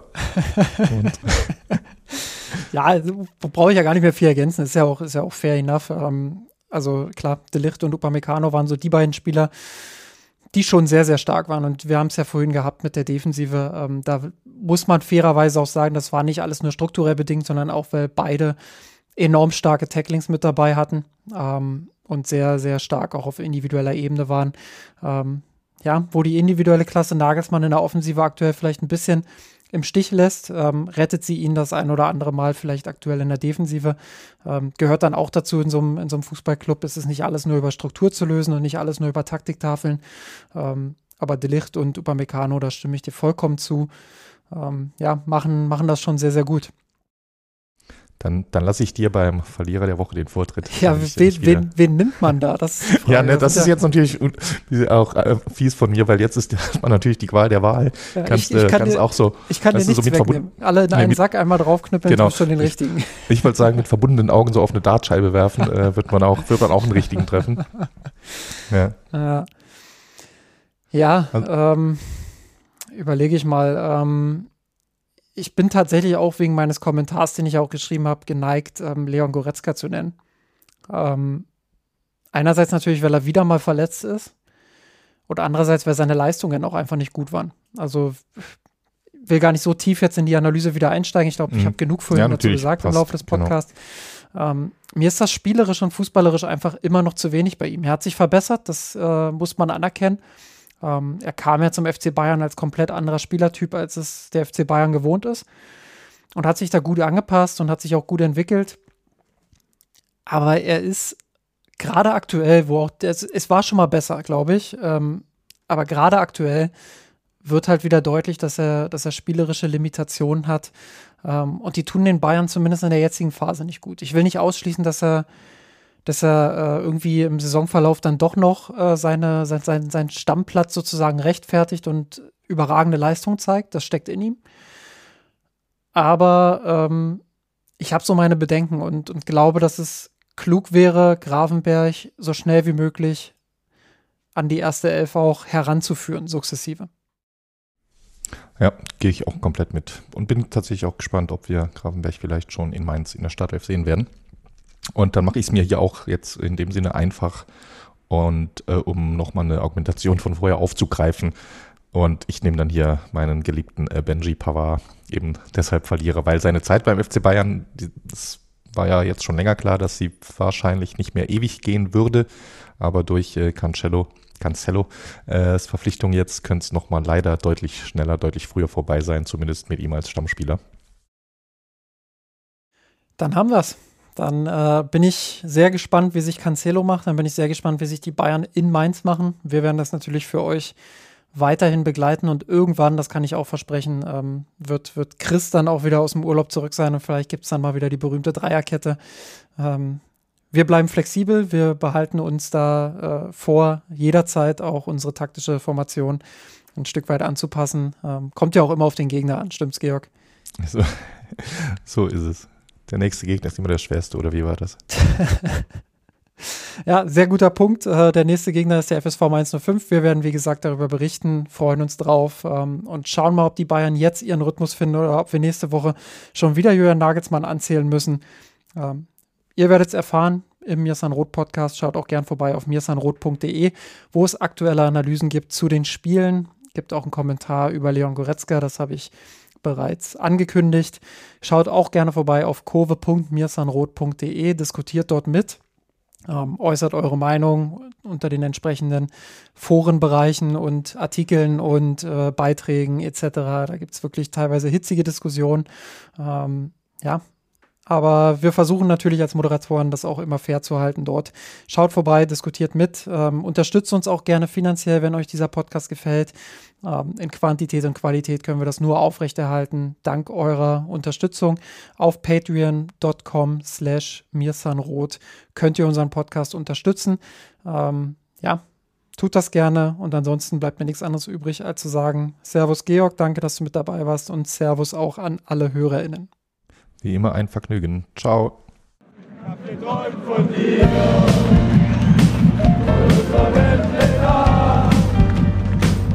Mia Sanroth, der Podcast. Falls es euch gefallen hat, abonniert uns und hinterlasst uns eine Bewertung in den einschlägigen Podcatchern eurer Wahl.